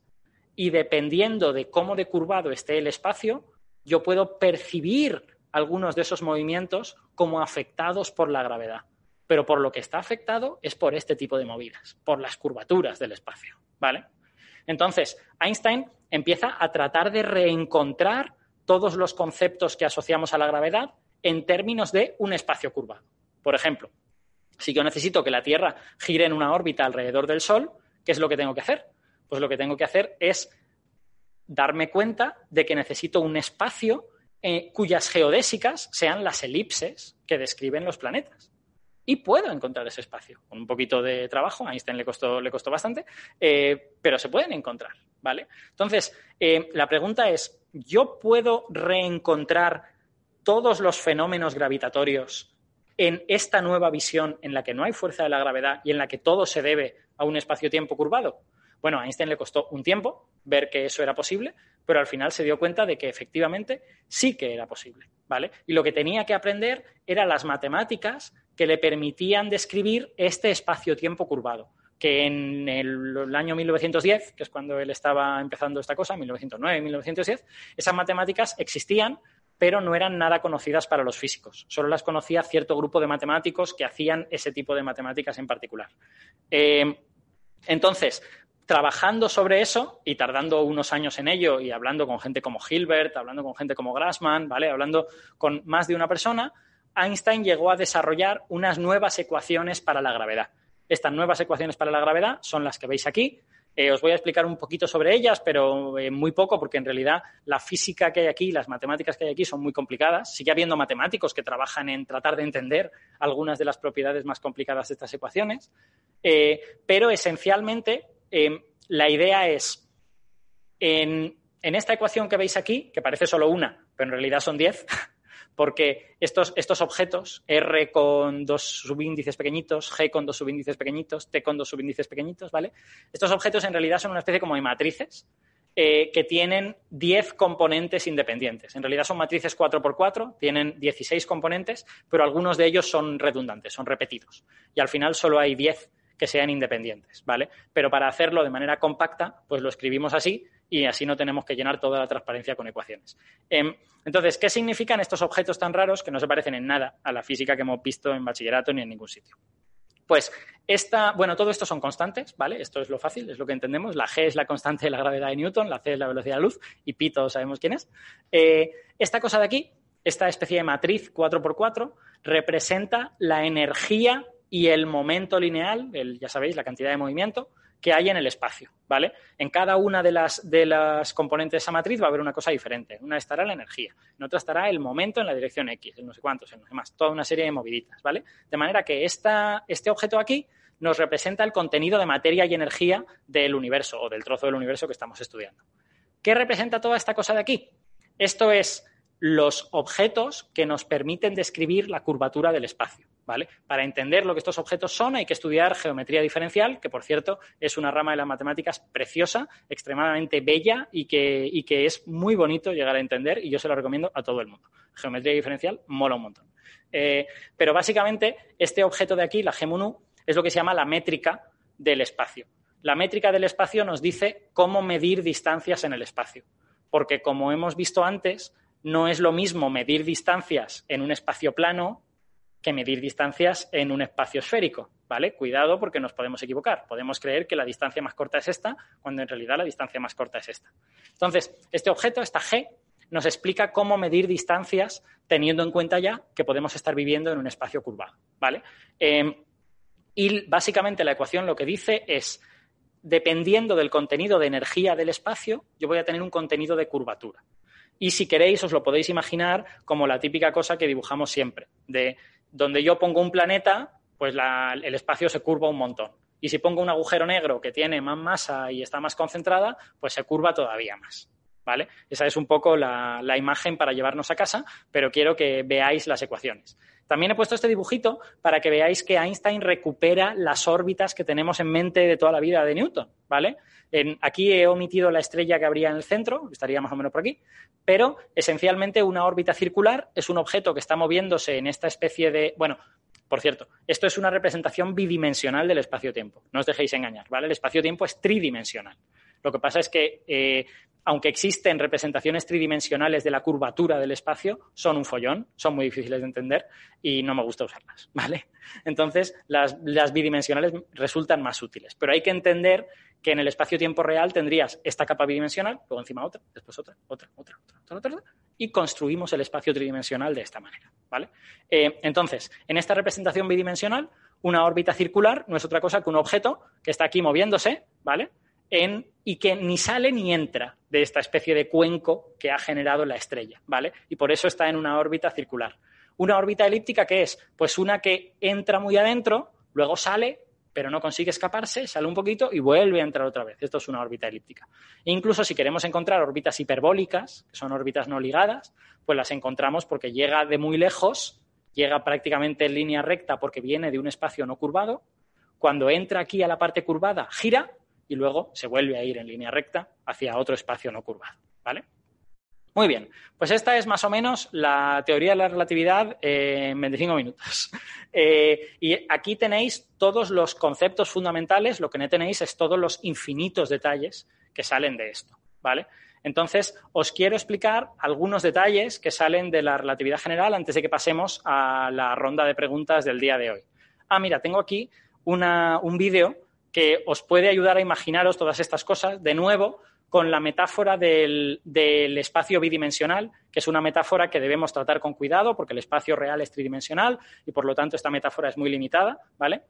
En esta metáfora, a ver, le voy a quitar el sonido a este señor, tan, tan simpático.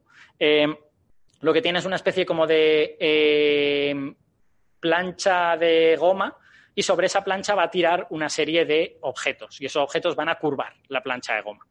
Entonces, bueno, tenemos ahí un objeto y fijaos que si pone otro, pues aparentemente los objetos se atraen, entre comillas, ¿vale? obtienes un análogo de la atracción gravitatoria debida a la curvatura de esta plancha. Este es el tipo de cosas que Einstein debió de hacer en algún momento de su desarrollo de la relatividad general, que es reencontrar todos los efectos gravitatorios que conocíamos, pero en términos de curvatura. ¿no? Eh, fijaos que otra cosas divertidas hace, pone aquí un peso muy grande y luego va a tirar otros objetos pequeños a su alrededor para ver qué ocurre. Y va a reencontrar el concepto de órbita, ¿vale? A ver, voy a pasar un poquito para adelante. Fijaos, este objeto de aquí está ahí dando vueltas en lo que claramente es una órbita elíptica que encima está precesando, ¿vale? Que encima está cambiando como recorriendo una especie de rosetón, ¿vale? En este caso, como la plancha de goma tiene rozamiento, pues el objeto termina cayéndose. Pero si esto fuera el espacio-tiempo, que no genera ningún tipo de rozamiento, ese objeto seguiría así un montón de tiempo, ¿vale? E incluso si tiramos un montón de objetos, a ver si. Eso es. Si tiramos un montón de objetos diferentes, pues lo que vemos es que cada uno sigue su órbita distinta. Pero reencontramos de nuevo el concepto de órbita. Esto, esto es algo que a los físicos nos genera mucha satisfacción. Reencontrar cosas que ya sabemos. Porque somos muy conscientes de que la mayor parte de nuevas teorías que proponemos son una porquería porque ni siquiera reencuentran la física que conoces. o sea, eh, sí, encuentran cosas nuevas fantásticas, pero todas las cosas antiguas no están. Entonces, es una teoría malísima que no sirve para nada. Entonces, reencontrar las cosas que ya conoces es algo muy agradable y muy reconfortante para un físico. Sigamos para adelante. Eh, bueno, os quiero hablar de, como dos o tres eh, aplicaciones de esto. No quiero extenderme mucho más de diez minutos, así que voy a ir un poquito rápido. dos o tres aplicaciones de esto de la relatividad general. La más bueno, una de las más importantes, en mi opinión, es el concepto de lente gravitatoria. ¿Vale? ¿Qué es una lente gravitatoria? Aquí tenéis una imagen de una lente gravitatoria real. Una lente gravitatoria es la luz también se está moviendo por el espacio. Por lo tanto, la luz también se ve afectada por la curvatura del espacio. La luz se mueve en línea recta por el espacio, se mueve en una geodésica en el espacio. Entonces, si la luz se mete en un sitio en el que las rectas ya no son rectas, en el que el, espacio está curvado, pues la luz también se va a ver afectada por ello. Tenéis ese efecto eh, representado aquí con un dibujo muy feo, pero que nos hace entender más o menos de qué va el asunto. Tenemos una estrella aquí atrás que normalmente no veríamos desde la Tierra, porque su luz pegaría con el Sol y nos la taparía, ¿vale? Pero su luz va en línea recta hasta este punto. Este rayo, en principio, no iba a ir a la Tierra, iba a ir a otro sitio, iba a ir aquí, ¿vale? Pero al acercarse a la parte del espacio que el Sol curva, este rayo se curva momentáneamente y luego sigue yendo en línea recta hasta nosotros, ¿vale? Y nosotros creemos que el objeto está aquí.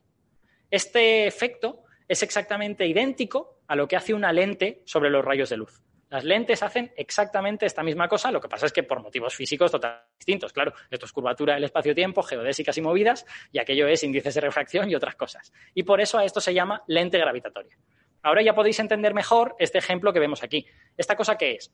Pues son una, son, es una imagen de dos galaxias en las cuales esta está en primer plano, esta está más cerca de nosotros, y esto otro es la imagen que vemos de una galaxia que está detrás y que normalmente su luz estaría tapada por la de esta galaxia y no deberíamos verla.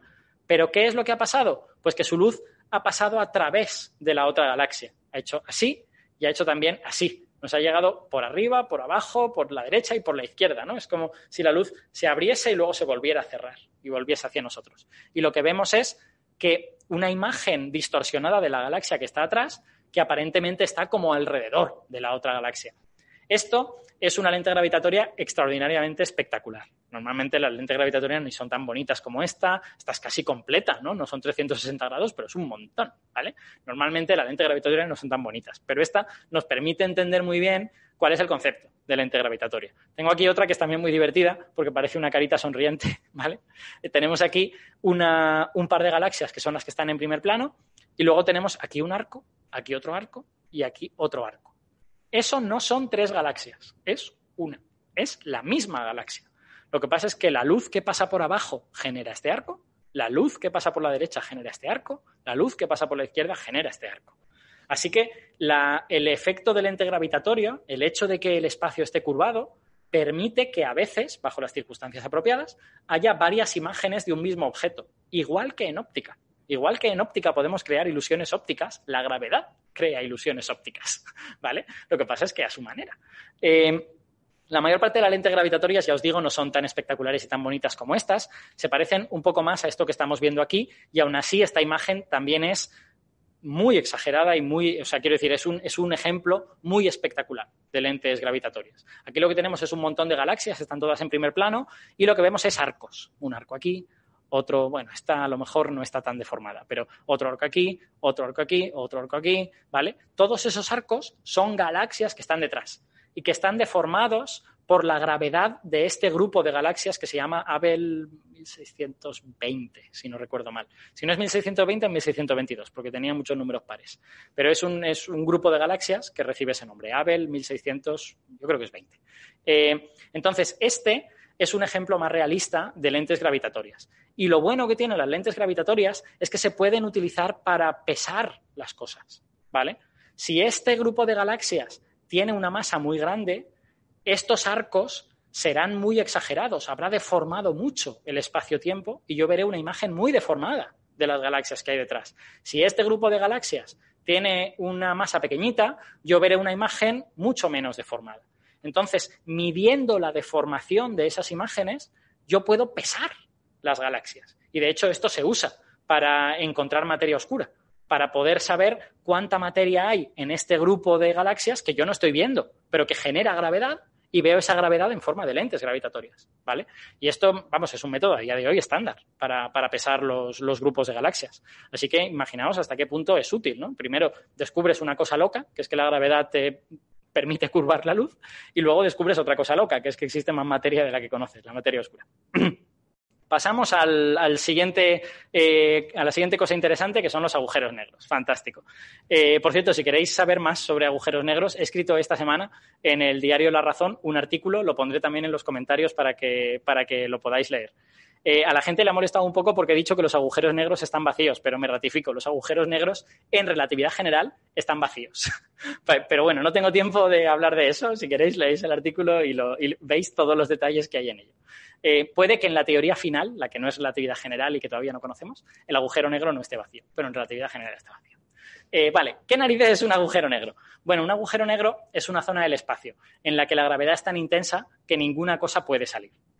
Hay varias maneras de describir eso. Una clásica es decir que eh, el agujero negro es la zona del espacio que para salir de ella necesitarías una velocidad superior a la de la luz, que por lo tanto, como nunca puedes acelerar hasta esa velocidad tan alta, nunca puedes salir de esa zona. Pero la verdadera eh, explicación del agujero negro en relatividad general es mucho más bonita. El agujero negro es una región del espacio en el que todas las geodésicas apuntan para adentro el espacio-tiempo se ha roto, se ha, quedado, quedado fracturado. Y en esa región interior del agujero negro, todas las geodésicas apuntan en una sola dirección. No hay ninguna que permita ir para afuera. El espacio-tiempo está roto y tú no puedes salir de ahí. Y esta explicación me parece muchísimo, no solo muchísimo más adaptada a lo que la relatividad general dice, sino muchísimo más poética. Porque lo que nos dice es, nosotros nos podemos mover en la medida en que el espacio nos permita que nos movamos de un sitio a otro. En el interior de un agujero negro no nos lo permite. Todas las geodésicas van para adentro. Y por eso no podemos salir del agujero negro. Eh, bueno, los agujeros negros, como, como, habréis visto en infinitas ocasiones, pues se dibujan siempre como cosas negras en un fondo que no sea negro, porque de lo contrario no lo veremos. Eh, esta es la razón por la que descubrir agujeros negros es tan increíblemente difícil, porque la realidad es que hay pocos fondos no negros.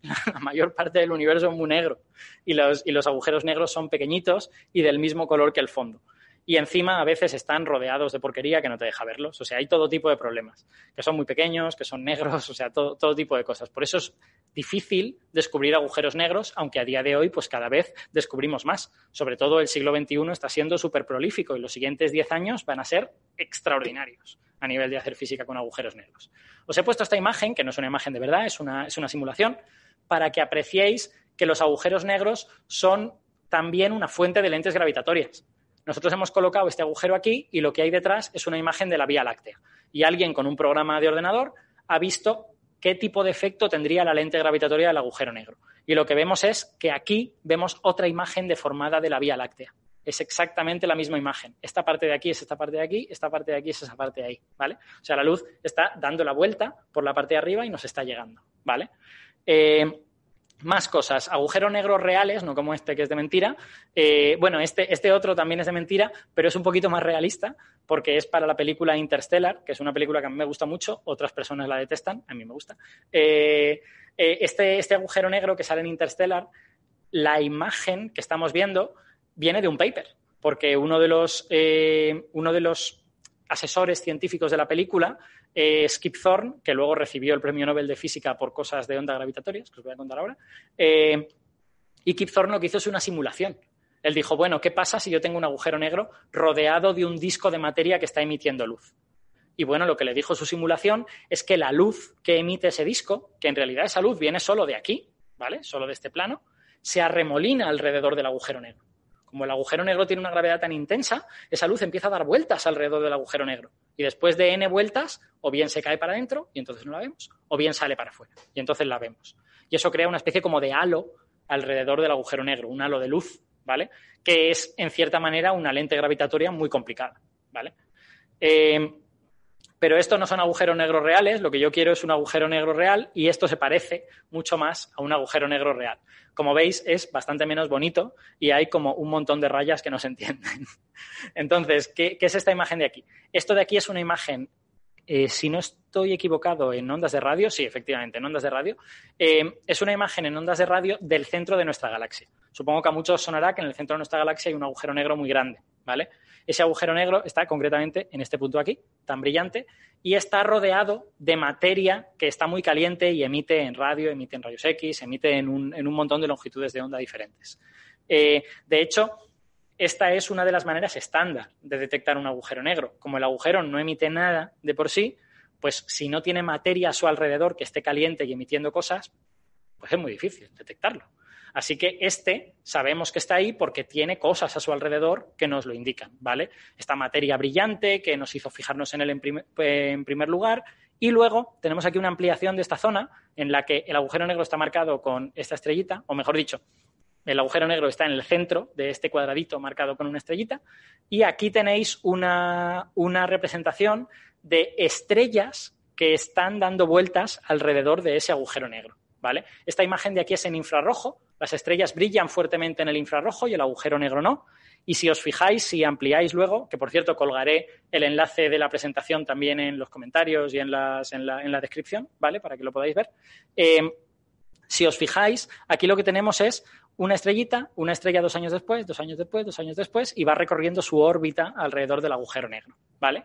Eh, esto de que recorra órbitas es muy útil porque existe una serie de leyes de la física que son del siglo XVI, principios del XVII más o menos, que son las leyes de Kepler.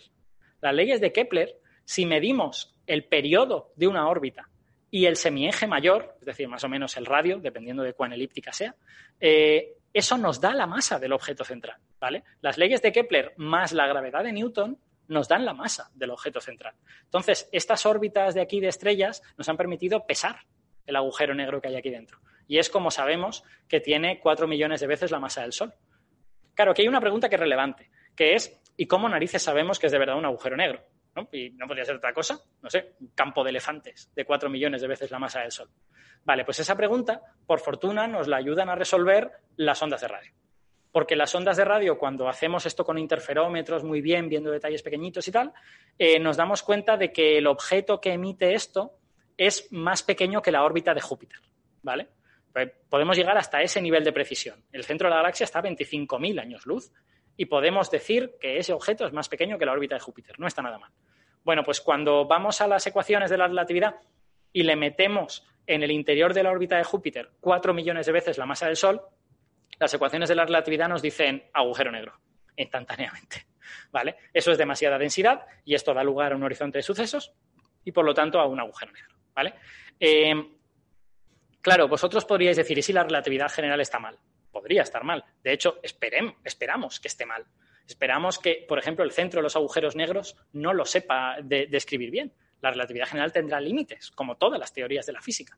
Bueno, pues entonces lo que deberíamos decir es, el objeto que hay en el centro de nuestra galaxia o bien es un agujero negro, porque nos creemos la relatividad general, o bien no tenemos ni idea de lo que es. Elegid la respuesta que más os guste. Pero a día de hoy hay muchas pruebas de que los agujeros negros existen.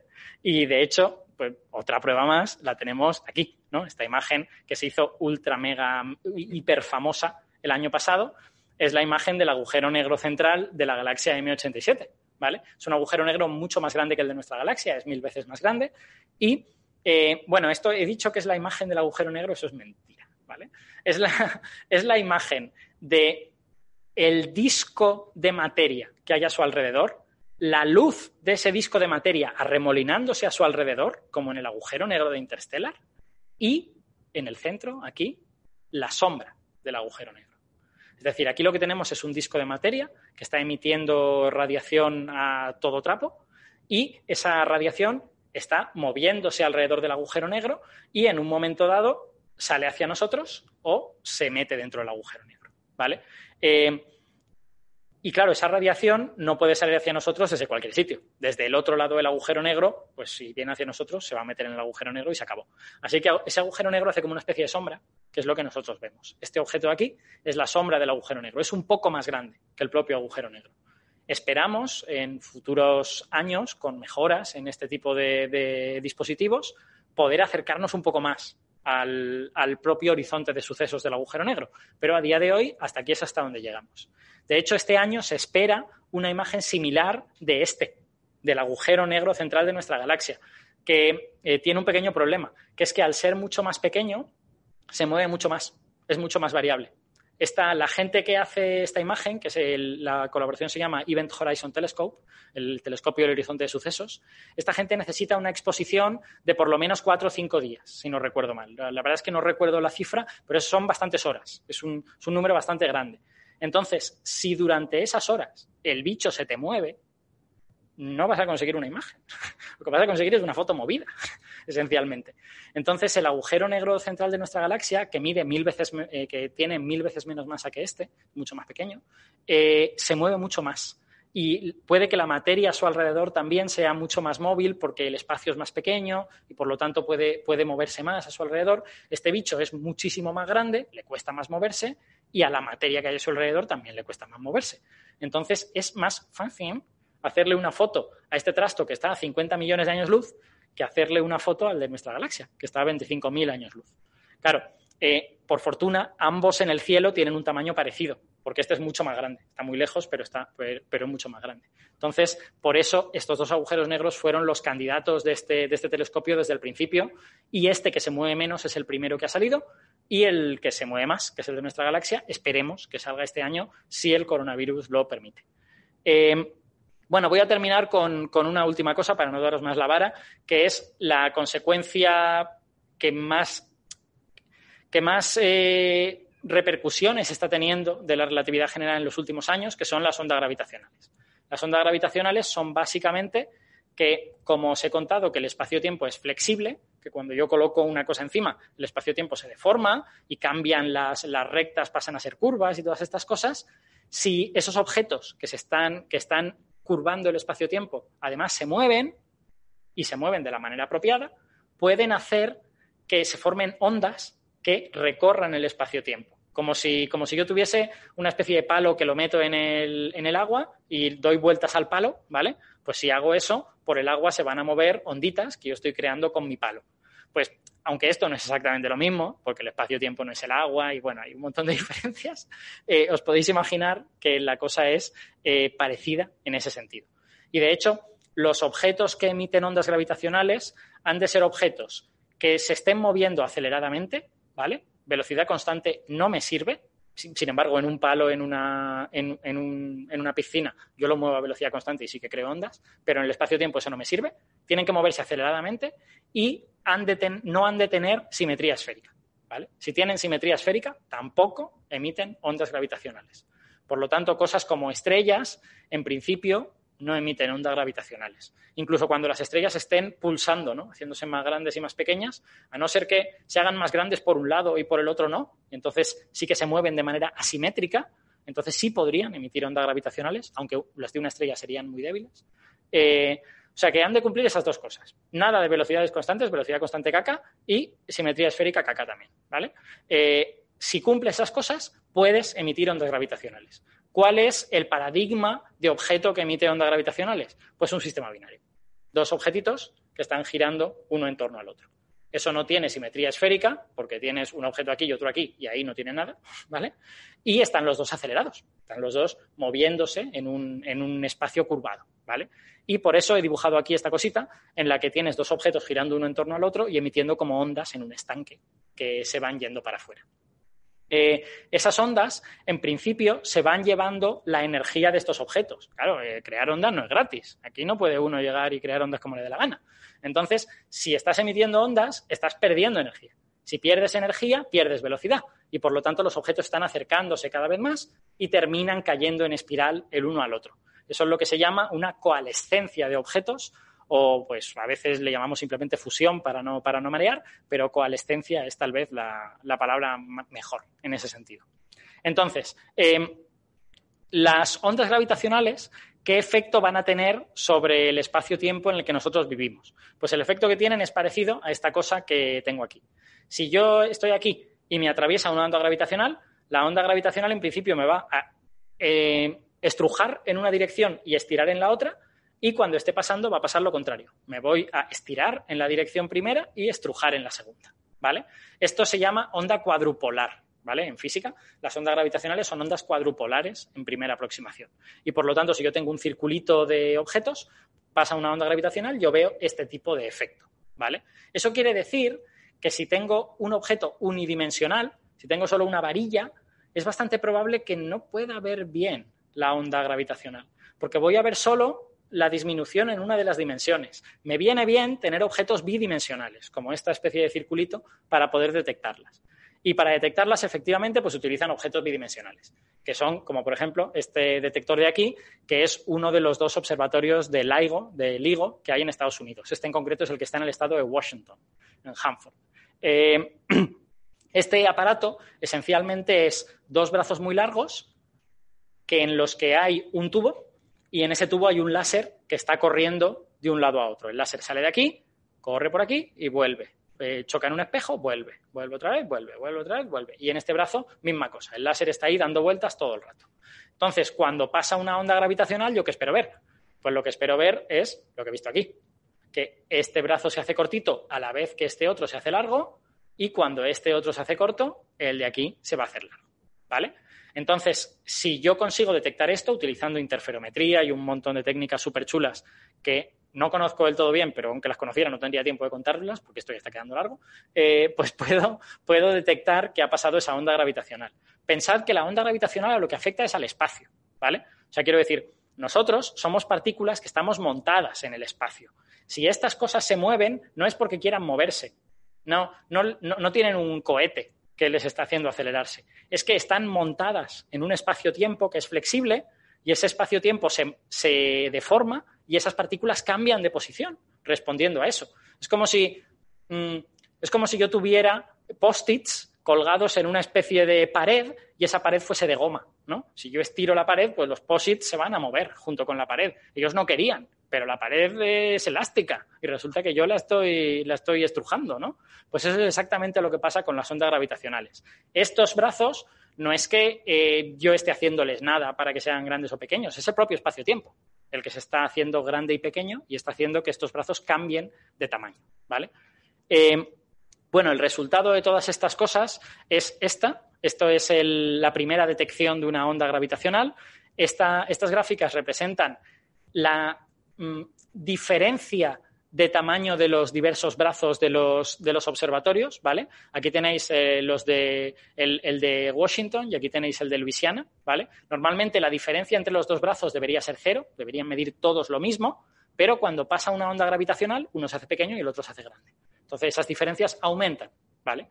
Y lo que vemos aquí es el paso de una onda que va haciendo así, va haciendo así, su frecuencia se hace cada vez más alta, su intensidad también, y luego al final decrece. Estas ondas de aquí se llaman chirps o gorjeos y suena algo así como ¿vale? Y son la señal de uno de estos coalescencias de objetos compactos. ¿Por qué? Pues porque la frecuencia de la onda tiene que ver con cómo de rápido están girando los objetos uno en torno al otro y cuando están muy cerca, cuando se acercan más, cada vez giran más rápido, por lo tanto la onda se hace cada vez más aguda y la intensidad tiene que ver con la velocidad a la que se mueven. Y cuando se acercan mucho, también se van moviendo cada vez más rápido. Así que observas una correlación entre que la señal se hace más aguda y que la señal se hace más intensa. ¿Vale? Y necesitas, claro, esto es algo tan preciso que si tuvieses solo un observatorio no podrías estar seguro de si lo has detectado. Podrías tener un defecto en tu observatorio. Los observatorios, como todos los experimentos del mundo, pues pueden tener problemas, ¿no?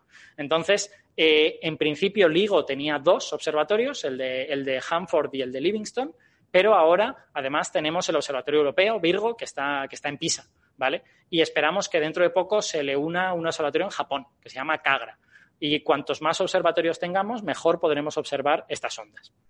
Entonces, eh, como supongo que a todos os sonará, esta primera detección de ondas gravitatorias fue de una fusión, de una coalescencia de, dos agujeros negros y aquí hicieron este vídeo de cómo más o menos tenía que ocurrir esto. Fijaos, os voy a, voy a pararlo un momentín para que veáis lo que está pasando aquí.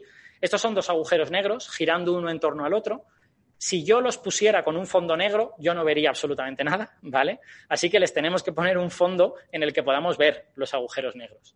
Claro, en el momento en que hacemos eso, empezamos a darnos cuenta de que hay eh, lentes gravitatorias, ¿vale?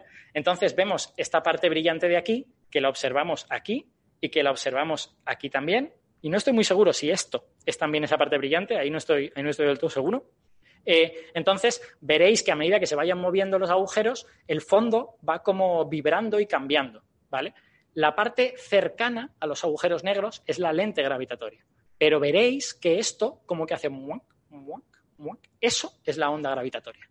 Los, los agujeros negros están girando uno en torno al otro y están haciendo como vibrar el espacio-tiempo y veréis que se está moviendo también esta zona de aquí. De hecho, fijaos. ¿Veis? Está como contoneándose todo ese fondo de estrellas. Eso no son las estrellas, es el espacio-tiempo, ¿vale? Bueno, es una simulación del espacio-tiempo porque esto es toda una simulación, obviamente. Eh, entonces, bueno, veis que se van acercando, se van acercando, se van acercando, se van acercando y al final, cuando se acercan del todo, se forma uno y todo se para, poco a poco. De hecho, a mí me gusta mucho esa como escalofrío final que tiene, que tiene este vídeo, ¿no? Vamos a volver. Uy, no. Vamos a volver a verlo.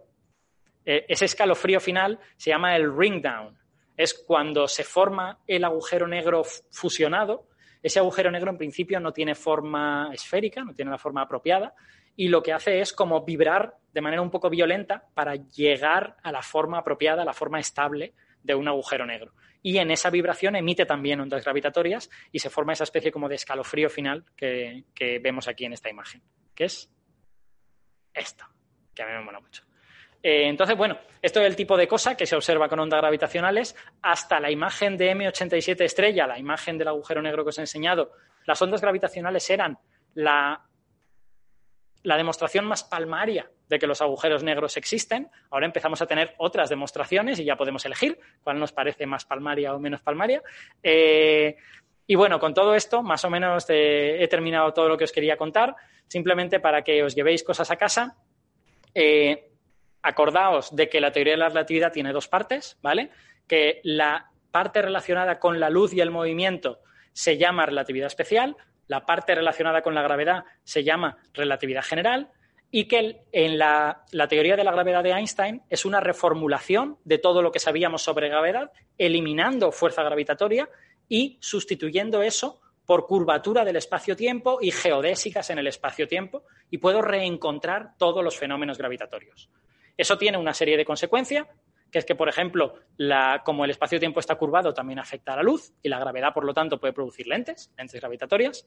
También tiene como consecuencia que si yo pongo demasiada gravedad en un espacio pequeño, puedo romper el espacio-tiempo.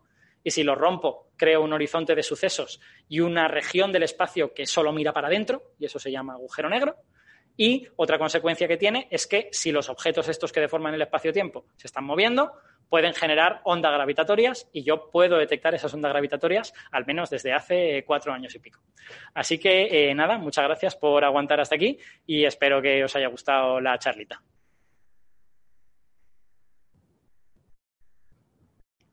Ahora, si tenéis preguntas, cuestiones, eh, cualquier tipo de cosa, me decís. Enrique, no sé si has podido estar pendiente del, chat y has apuntado alguna preguntita por ahí. Sí, ¿me escuchas? Sí, te escucho perfectamente. Vale, pues Me preguntan si puedo ir al baño. No, no puedes ir al baño. No, si te pones a leer el chat, si te pones a leer el chat, te va a dar un patatús. Es más lamentable que otra cosa. Yo creo que hay unos cuantos que no deben tener teléfono móvil, no deben tener WhatsApp y no se deben comunicar con nadie y han desahogado aquí toda su, perturbadamente por alguna razón, no sé por qué. Pero, pero entre toda esa. pero que parece que no, parece que no conozcas el internet. O sea, está claro, está claro. Por eso no me voy, no me voy a parar en ello. Lo que quiero decir es que en toda esa maraña y en todo ese background he intentado rescatar lo que me daba la sensación que eran preguntas serias y de gente que se realmente se preocupaba y se interesaba por la charla, que hay unos cuantos dentro de lo que es el chat. Y te puedo ir diciendo así cosas que me han parecido curiosas o que, o que a lo mejor puedes comentar. Igual no llegamos a muchas y las dejamos para esa sesión extra que, que, has comentado que tendremos, ¿no? Sí, exacto. cuando has empezado a hablar de, los conos de luz y del horizonte de, sucesos para un objeto en el espacio-tiempo y demás, hay alguien que ha preguntado, ¿pero cada objeto tiene un cono idéntico pero propio? Ah, eso es muy interesante. Eh, ¿es, esta, ¿Es esta imagen de aquí? Eh, la respuesta es sí, claro. No solo cada objeto, sino cada punto del espacio-tiempo. Porque no es lo mismo, o sea, si yo cojo mi móvil, no es lo mismo esta parte del móvil que esta otra parte del móvil, ¿no? A esta parte del móvil llegarán unos rayos de luz antes que a esta otra parte del móvil o después. Entonces, el pasado causal de esta parte del móvil no es igual que la de este otro. Entonces, no solo cada objeto, sino cada punto del espacio-tiempo tiene conos de luz diferentes, en buena lógica, ¿no? Y, de hecho, pues yo puedo estar estirando un trozo de un objeto y que el otro, la otra parte del objeto, si no es muy grande, no se entere, ¿no? Claro que sí. Muy bien.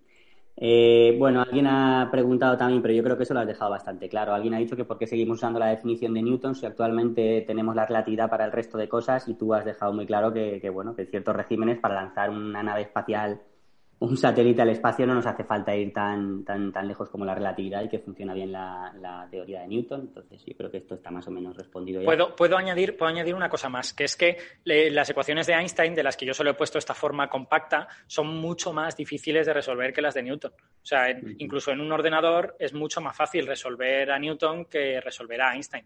Entonces, en la medida en que yo no necesite utilizar un mega superordenador y gente experta en simulaciones numéricas para, yo qué sé, llevar una nave a la Estación Espacial Internacional, pues hombre, lo hago.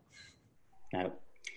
Alguien ha, alguien ha dicho que me ha parecido así como una anécdota que yo desde luego no conocía, pero que a lo mejor tú sí. Alguien ha dicho cuando estaba, esto es cuando estabas hablando de la teoría de la gravitación de Newton. Alguien ha dicho, no te olvides que después de elaborar su teoría decidió guardársela para él y no decir nada hasta pasados muchos años. Ah, sí, sí, eso, eso fue así, pero eso es por la personalidad muy peculiar de Newton. O sea, en, Newton era una especie de super mega genio, un prodigio de su época, y llevaba muy mal las críticas. Entonces, en su juventud había discutido cosas de física con gente, le habían llevado la contraria, él se había enfadado mucho, les habría llamado cualquier cosa, porque encima tenía un genio terrible el tipo, eh, les habría llamado cualquier cosa y se, había enfadado mucho y decía, yo no quiero hablar de esto con nadie porque luego me critican, no sé cuánto, no sé más. Y efectivamente, pues sí, una de las cosas que descubrió y que se guardó durante mucho tiempo fue la, teoría de la gravitación y fue porque eh, Edmund Halley fue a visitarle un día para hablar con él de otra cosa y Newton le dijo, ah, no, pero esto yo lo tengo resuelto, esto lo hice hace un tiempo, mire, mire, estos papeles que tengo aquí. Y, al final salió a la luz todo esto en parte gracias a Halley, sí, sí, porque Newton tenía una personalidad muy, muy problemática. Muy bien, después hay un par de preguntas muy interesantes. Lo que pasa es que yo creo que estas, yo casi que animaría a que la pusieran en los comentarios un poquito con más extensión, porque yo creo que no se acaba de entender muy bien. Y es cuando estabas hablando del, del principio de equivalencia, estabas hablando de la gravedad y la aceleración un poco cuando has empezado con la habitación o el ascensor este y la persona con su pelotita y demás. Entonces yo creo que no, yo creo que no se acaba de entender bien la pregunta y, te, la suelto así, pero a ver si estás de acuerdo conmigo en que la dejemos para ese día. Porque es que dice, pero ¿no sería distinto el ángulo de la fuerza en los extremos de la habitación? La fuerza de la gravedad actúa en dirección al centro de masas. ¿Esto no rompería la equivalencia fuerte? Entonces yo no sé, yo no sé si se acaba de entender muy bien la pregunta en sí misma. Y luego dice, la diferencia en el ángulo de actuación de la gravedad, los extremos de la habitación serían atraídos hacia, hacia el centro de gravedad. ¿Sería por la curvatura del espacio-tiempo que hace que las direcciones sean paralelas? Yo no sé si tú entiendes la pregunta así. Em, yo intuyo algo, aunque no sé si entiendo la totalidad de la pregunta, pero creo que... No, es que como hay unas cuantas más, yo creo que, que, yo animaría al que ha hecho esta pregunta, porque me parece que debe ser súper interesante, pero que para hacer así en un par de frasecillas sueltas en el chat, pues igual no se acaba de entender bien. Déjame, déjame que diga una cosa muy breve. Yo creo que lo que está diciendo es, si el objeto es así, eh, y como la fuerza es central y va hacia el centro de la Tierra, pues la fuerza va a ser diferente en esta parte de aquí que en estas otras dos que están a distancias distintas. Entonces, como que la analogía no es muy buena. Em, eh, eso es verdad, pero en la práctica las habitaciones son demasiado pequeñas como para que tú puedas ver esas diferencias y incluso aunque quisieras ser muy puntilloso y hacer eso, tú lo que podrías hacer es poner muchos cohetes en la parte de abajo de la habitación y que tuvieran intensidades diferentes, de manera que pudieses simular perfectamente bien las diferencias espaciales de la, de la gravedad en cada punto de la habitación. No, no sé si he entendido completamente lo que quería decir, pero creo que iba por ahí. Muy bien. Vale, pues te digo, hay otra que, yo creo que aquí sí que sí que ha sido una cuestión, esto es más una cuestión de lenguaje que otra cosa. Dice, cuando has dicho que es, cuando estabas hablando del espacio curvo y demás, ya has dicho sobre las representaciones bidimensionales y demás, eh, claro, si añades el tiempo, realmente tu imagen bidimensional de alguna manera supongo que sería tridimensional y que sería tetradimensional si al espacio le pusieras tres dimensiones. No sé si viene de aquí la pregunta, eso, eso es lo que he cogido yo cuando, cuando la has contado.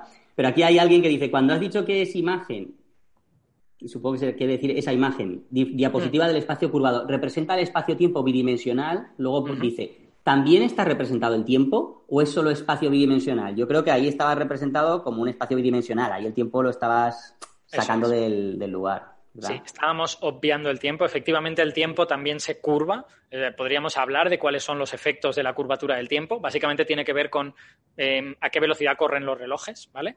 Eh, y sí, habría que incluirlo y todo tendría que ser tetradimensional y pasaría de ser muy difícil de entender a imposible de, de entender en un dibujo. Claro. Vale, y ahora la pregunta que más me ha gustado a mí de todas, y además eh, esto animo para las futuras sesiones, que, esta persona, pues aparte de hacer la pregunta, ha dicho pregunta del instituto de secundaria, el, el Pues me, ah. parece bien que la gente haga la pregunta y diga de, qué instituto viene, porque oye, quieras que no, pues encima que están ahí con interés y pues que le den un poquito de propaganda a su instituto. Dice, dice, esta me gusta mucho. dice, una pregunta. Si un foto de Jung que es a velocidad se choca contra un spill y canvia el seu sentit, no hauria de passar per velocitat igual a cero? ¿Qué fenómeno corre? Gracias. O sea, si, que tiene todo el sentido del mundo. Es decir, si yo lanzo mi foto contra un espejo y rebota de forma normal, o sea, si es una ah. reflexión ángulo 90 grados y rebota de forma normal, ¿no hay algún momento en el que pasa por velocidad cero?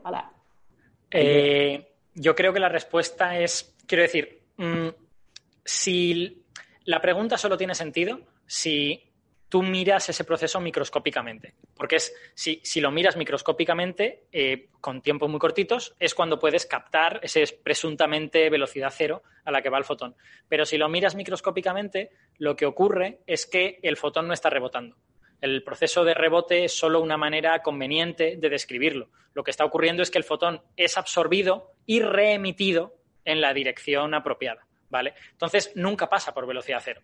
Lo que sí puede pasar es por un momento en el que está absorbido antes de ser reemitido. ¿no? Muy bien, pues a ver, te hago otra pregunta que me ha parecido también interesante con aquí. Bueno, aquí hay alguien que dice que no ha entendido bien el principio de equivalencia y dice, pregunta, dice, cuando se dice que los dos observables ven la misma física, será solo dentro de la caja, ¿no? Porque lo que ocurra fuera de la caja lo verán distinto. Claro, sí, sí, efectivamente. Eso es así. O sea, quiero decir, em, cuando digo ven la misma física, quiero decir eh, que si yo monto un laboratorio de física eh, dentro de esas cajas, no vas a poder saber en qué caja estás haciendo los experimentos, porque el, experimento va a dar lo mismo en todas partes. Claro, si la caja tiene una ventana y tal, pues entonces ya, pues ya es trampa y ya lo puedes ver. Muy bien. Aquí hay otro que ha hecho esta pregunta, yo creo que justo antes de que empezaras a hablar de ello, entonces no sé si ya queda bastante respondida, pero dice, ¿qué tienen que ver los agujeros negros con la teoría de la relatividad? Yo creo que tú te has metido de lleno en un cierto momento y lo has dejado bastante claro. Yo creo que es que ha hecho la pregunta justo antes de que empezaras a hablar de agujeros negros. sí, yo creo que hemos, que hemos hablado bastante de ello, pero si quieres saber algún aspecto concreto o alguna cosa que no le haya quedado claro, pues que pregunte en los comentarios. Mientras hablabas, luego agrupaba aquí un poco todas las de agujeros negros, que dice, decía uno, cuando estabas hablando de agujeros negros, dice, ¿qué pasa con lo que entra? ¿Se pierde la energía o es la radiación de Hawking? ¡Qué interesante! Em, pues la respuesta, que eh, es parte de lo que he querido contar en el artículo este que escribí, que escribí ayer, em, es que la teoría de la relatividad no te puede dar la respuesta completa a esa pregunta. Es decir, lo que, sabe, lo que seguro que sabemos que pasa es que cuando entra dentro, todas las geodésicas van hacia el centro, ¿vale? Y todos los objetos caen hacia el centro. También sabemos que no hay ningún proceso físico conocido que pueda soportar las tensiones tan importantes que hay cerca del centro del agujero negro. Y por lo tanto, no hay ningún proceso conocido que evite que toda la materia y la energía vaya a, ese punto de volumen cero, que es el centro del agujero negro. Eh, claro, si eso sucediera de verdad, lo que tendríamos es una cantidad de materia en un volumen cero, la densidad sería infinita y de hecho las ecuaciones de la relatividad nos dicen que la curvatura también es infinita y un montón de cosas son infinitos en ese, en ese punto que hay en el centro del agujero negro. Eh, eso probablemente no es la realidad física. Son simplemente las ecuaciones estropeándose porque no saben lo que está pasando en ese punto. Entonces, lo que ocurre en la singularidad es desconocido. Lo que la relatividad nos dice es que todo cae a la singularidad y todo está vacío, menos la singularidad, que es un punto que no tiene sentido, es un punto en el que la, teoría no funciona. Eh, y la relatividad, de alguna manera, nos describe un relato en el que toda esa cosa que cae a la singularidad se convierte en gravedad. ¿Vale? Sirve para hacer más grande el agujero negro, para hacer más intenso el campo gravitatorio del agujero negro. Y la singularidad es siempre igual. Porque, en fin, bueno, la singularidad pues, tiene densidad infinita, ¿no?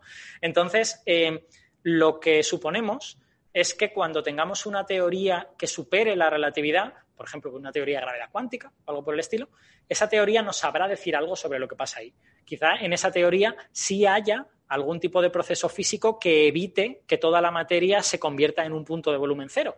Y a lo mejor esa teoría nos dice, pues mira, la materia se convierte en esta cosa rara que está en el centro del agujero negro y que tiene volumen, pues no sé, 6 metros cúbicos o lo que sea. Eh, o a lo mejor nos dice otra cosa. Igual, claro, lo, bueno de las teorías que no conocemos es que la naturaleza tiene la mala costumbre de salir por sitios que no esperamos. Entonces, ¿quién sabe lo que ocurrirá en esa singularidad? Lo que seguro que sabemos es que toda la materia cae al centro del agujero negro y que una vez ahí, la teoría deja de poder contarnos bien qué es lo que ocurre y lo único que es capaz de decirnos es que eh, la contribución de toda esa materia es a crear más gravedad y bueno, puede también transformar el momento angular, el giro de esa materia que cae, en cosas que, suceden fuera. Pero vamos, es transformar todo lo que cae ahí en efectos geométricos, en efectos gravitatorios. Gravitatorios y geométricos es lo mismo en la teoría de Einstein. Muy bien. Pues a ver, otra también muy interesante. A ver. Esta de aquí. Dice, ¿podría estar la materia oscura formada por agujeros negros? Uy, qué interesante. Eh, la respuesta es sí, podría, pero eso está extraordinariamente acotado, ¿vale?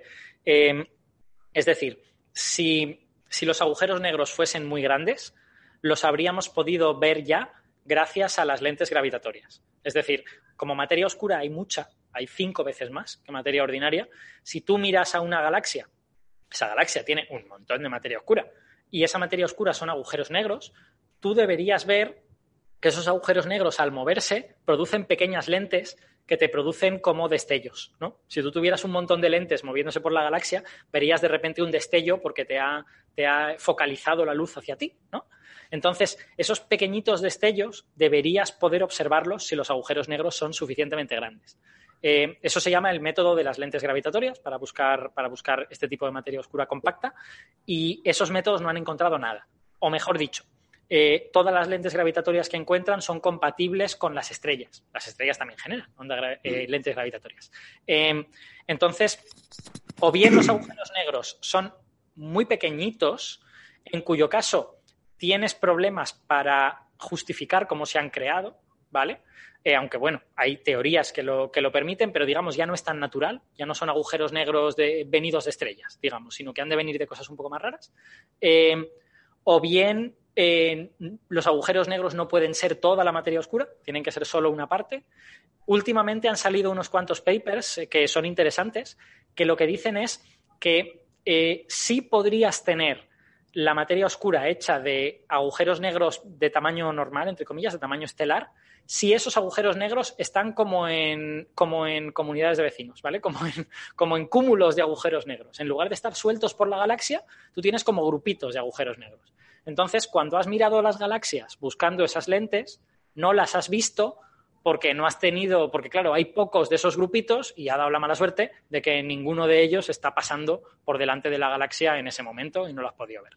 Eh, entonces, bueno, eso es un, son caminos que se están explorando, pero la respuesta sintéticamente es, aunque sí es posible, está mucho más acotado de lo que la gente pensaba al principio.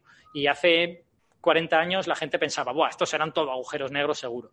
Y a día de hoy esa respuesta tan sencilla no está tan clara y, yo creo que la comunidad en general cree que es un poquito más probable que la materia oscura sean partículas que que sean agujeros negros, aunque hay gente que, está explorando este, este camino los agujeros negros también. Vale. Otra pregunta que hacen por aquí es, eh, has hablado del agujero negro en el centro de nuestra galaxia, preguntan si ese agujero se está tragando planetas. Ah, bueno, no. Estará tragando todo lo que tenga alrededor.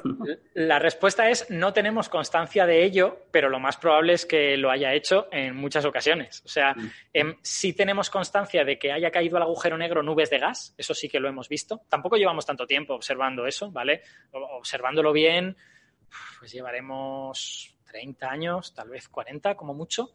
Em, y pensad que los objetos en la galaxia están bastante lejos. Pero vamos, es altamente probable que en alguna ocasión haya pasado por allí o algún planeta de estos que van sueltos por la galaxia o alguna estrella que tenía planetas y que el agujero negro se los haya zampado, claro que sí. Y de hecho, sí hemos visto agujeros negros en el centro de otras galaxias zamparse estrellas. O sea, hemos visto cómo rompen gravitatoriamente las estrellas y se las comen. Si esa estrella tenía algún planeta alrededor, pues hombre, muy bien no habrá terminado el planeta, pero constancia directa de que se haya comido un planeta no tenemos.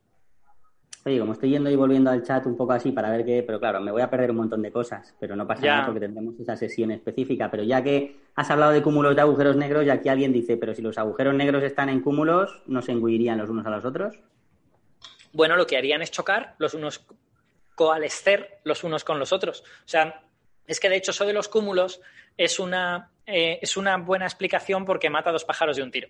O sea, por un lado, tú tienes en los observatorios de ondas gravitatorias, estás viendo más coalescencias de agujeros negros de las que esperabas, ¿vale? Sobre todo agujeros negros muy grandes, que, que mm, tienes dificultades para explicar cómo se forman esos agujeros negros a partir de una estrella.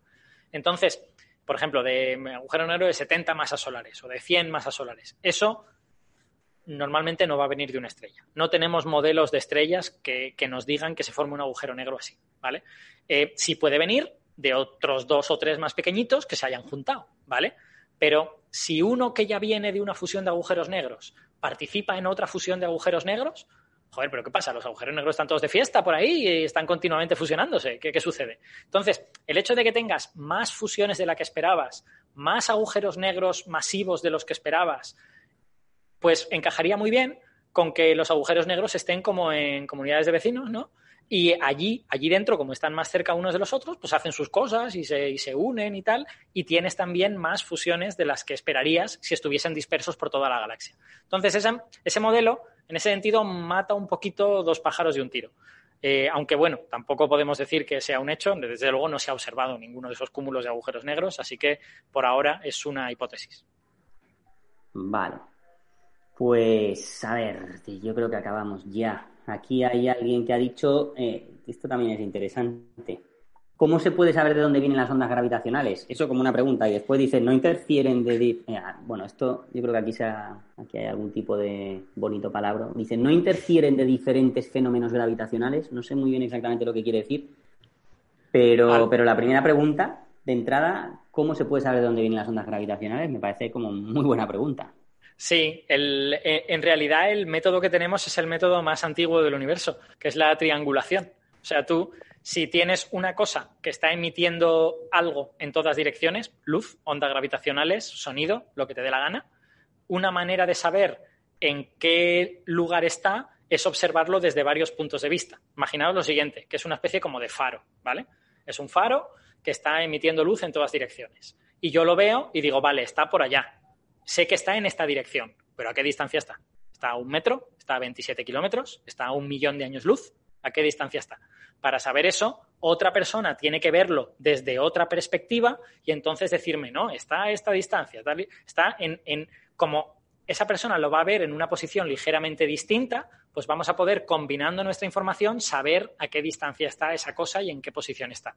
Por eso es importante tener más observatorios de ondas gravitacionales.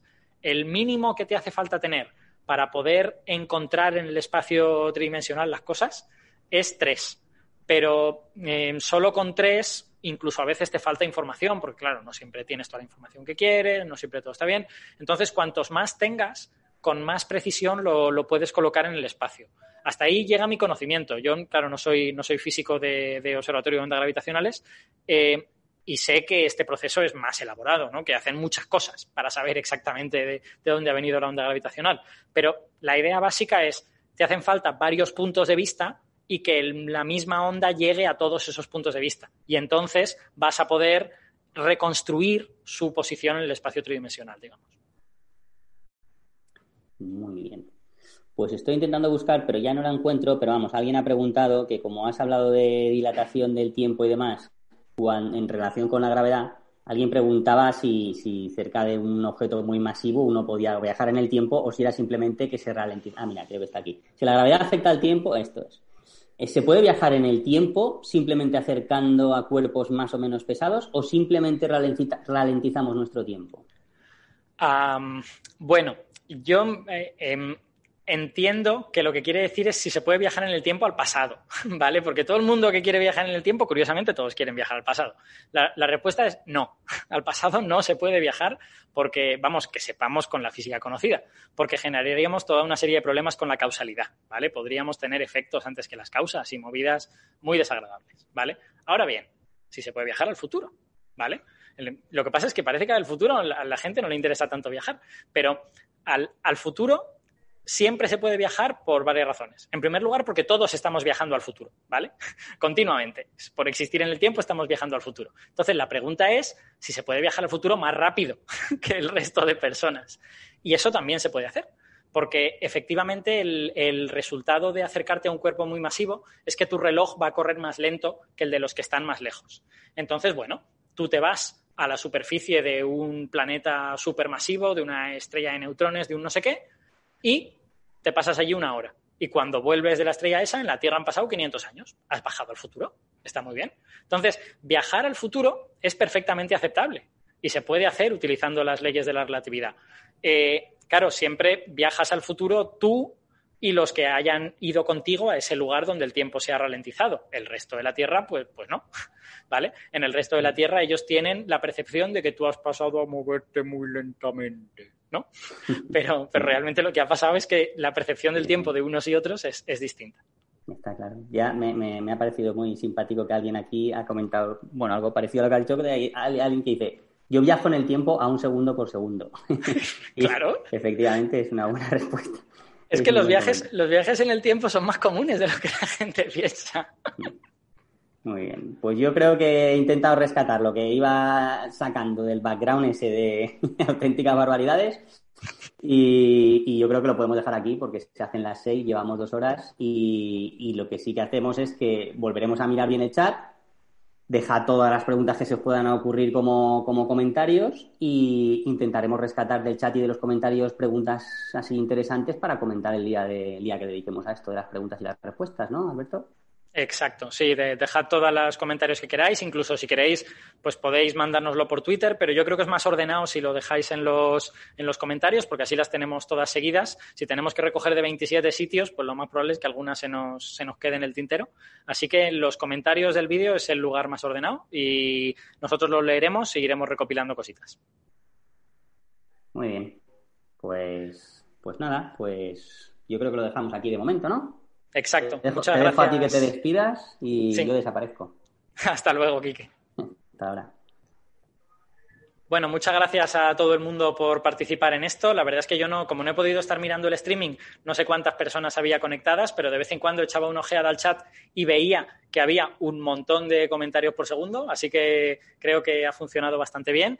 Dejadnos también vuestros comentarios de si os gusta el formato, si os parece que hay cosas que no han funcionado bien, que el formato se puede mejorar de alguna manera, si, no sé, de, si os habría gustado alguna cosa que, que, no, que no hemos tenido porque no se nos ha ocurrido. Esto, en cierta manera, desde el IFIC es una experiencia piloto, ¿no? Y yo aunque había dado alguna charla por Internet, pues tampoco soy aquí el máster de las charlas por Internet. Entonces, eh, no sé, cualquier cosa que se os ocurra, que os parezca interesante, que se pudiera incorporar, que se pudiera mejorar, pues también comentadla en los, en los comentarios. Y nada, nosotros volveremos el miércoles de la semana que viene, el miércoles día 6, con la charla de, de física cuántica que la dará Olga Mena. Así que nada, muchas gracias a todos y nos vemos próximamente. Chao.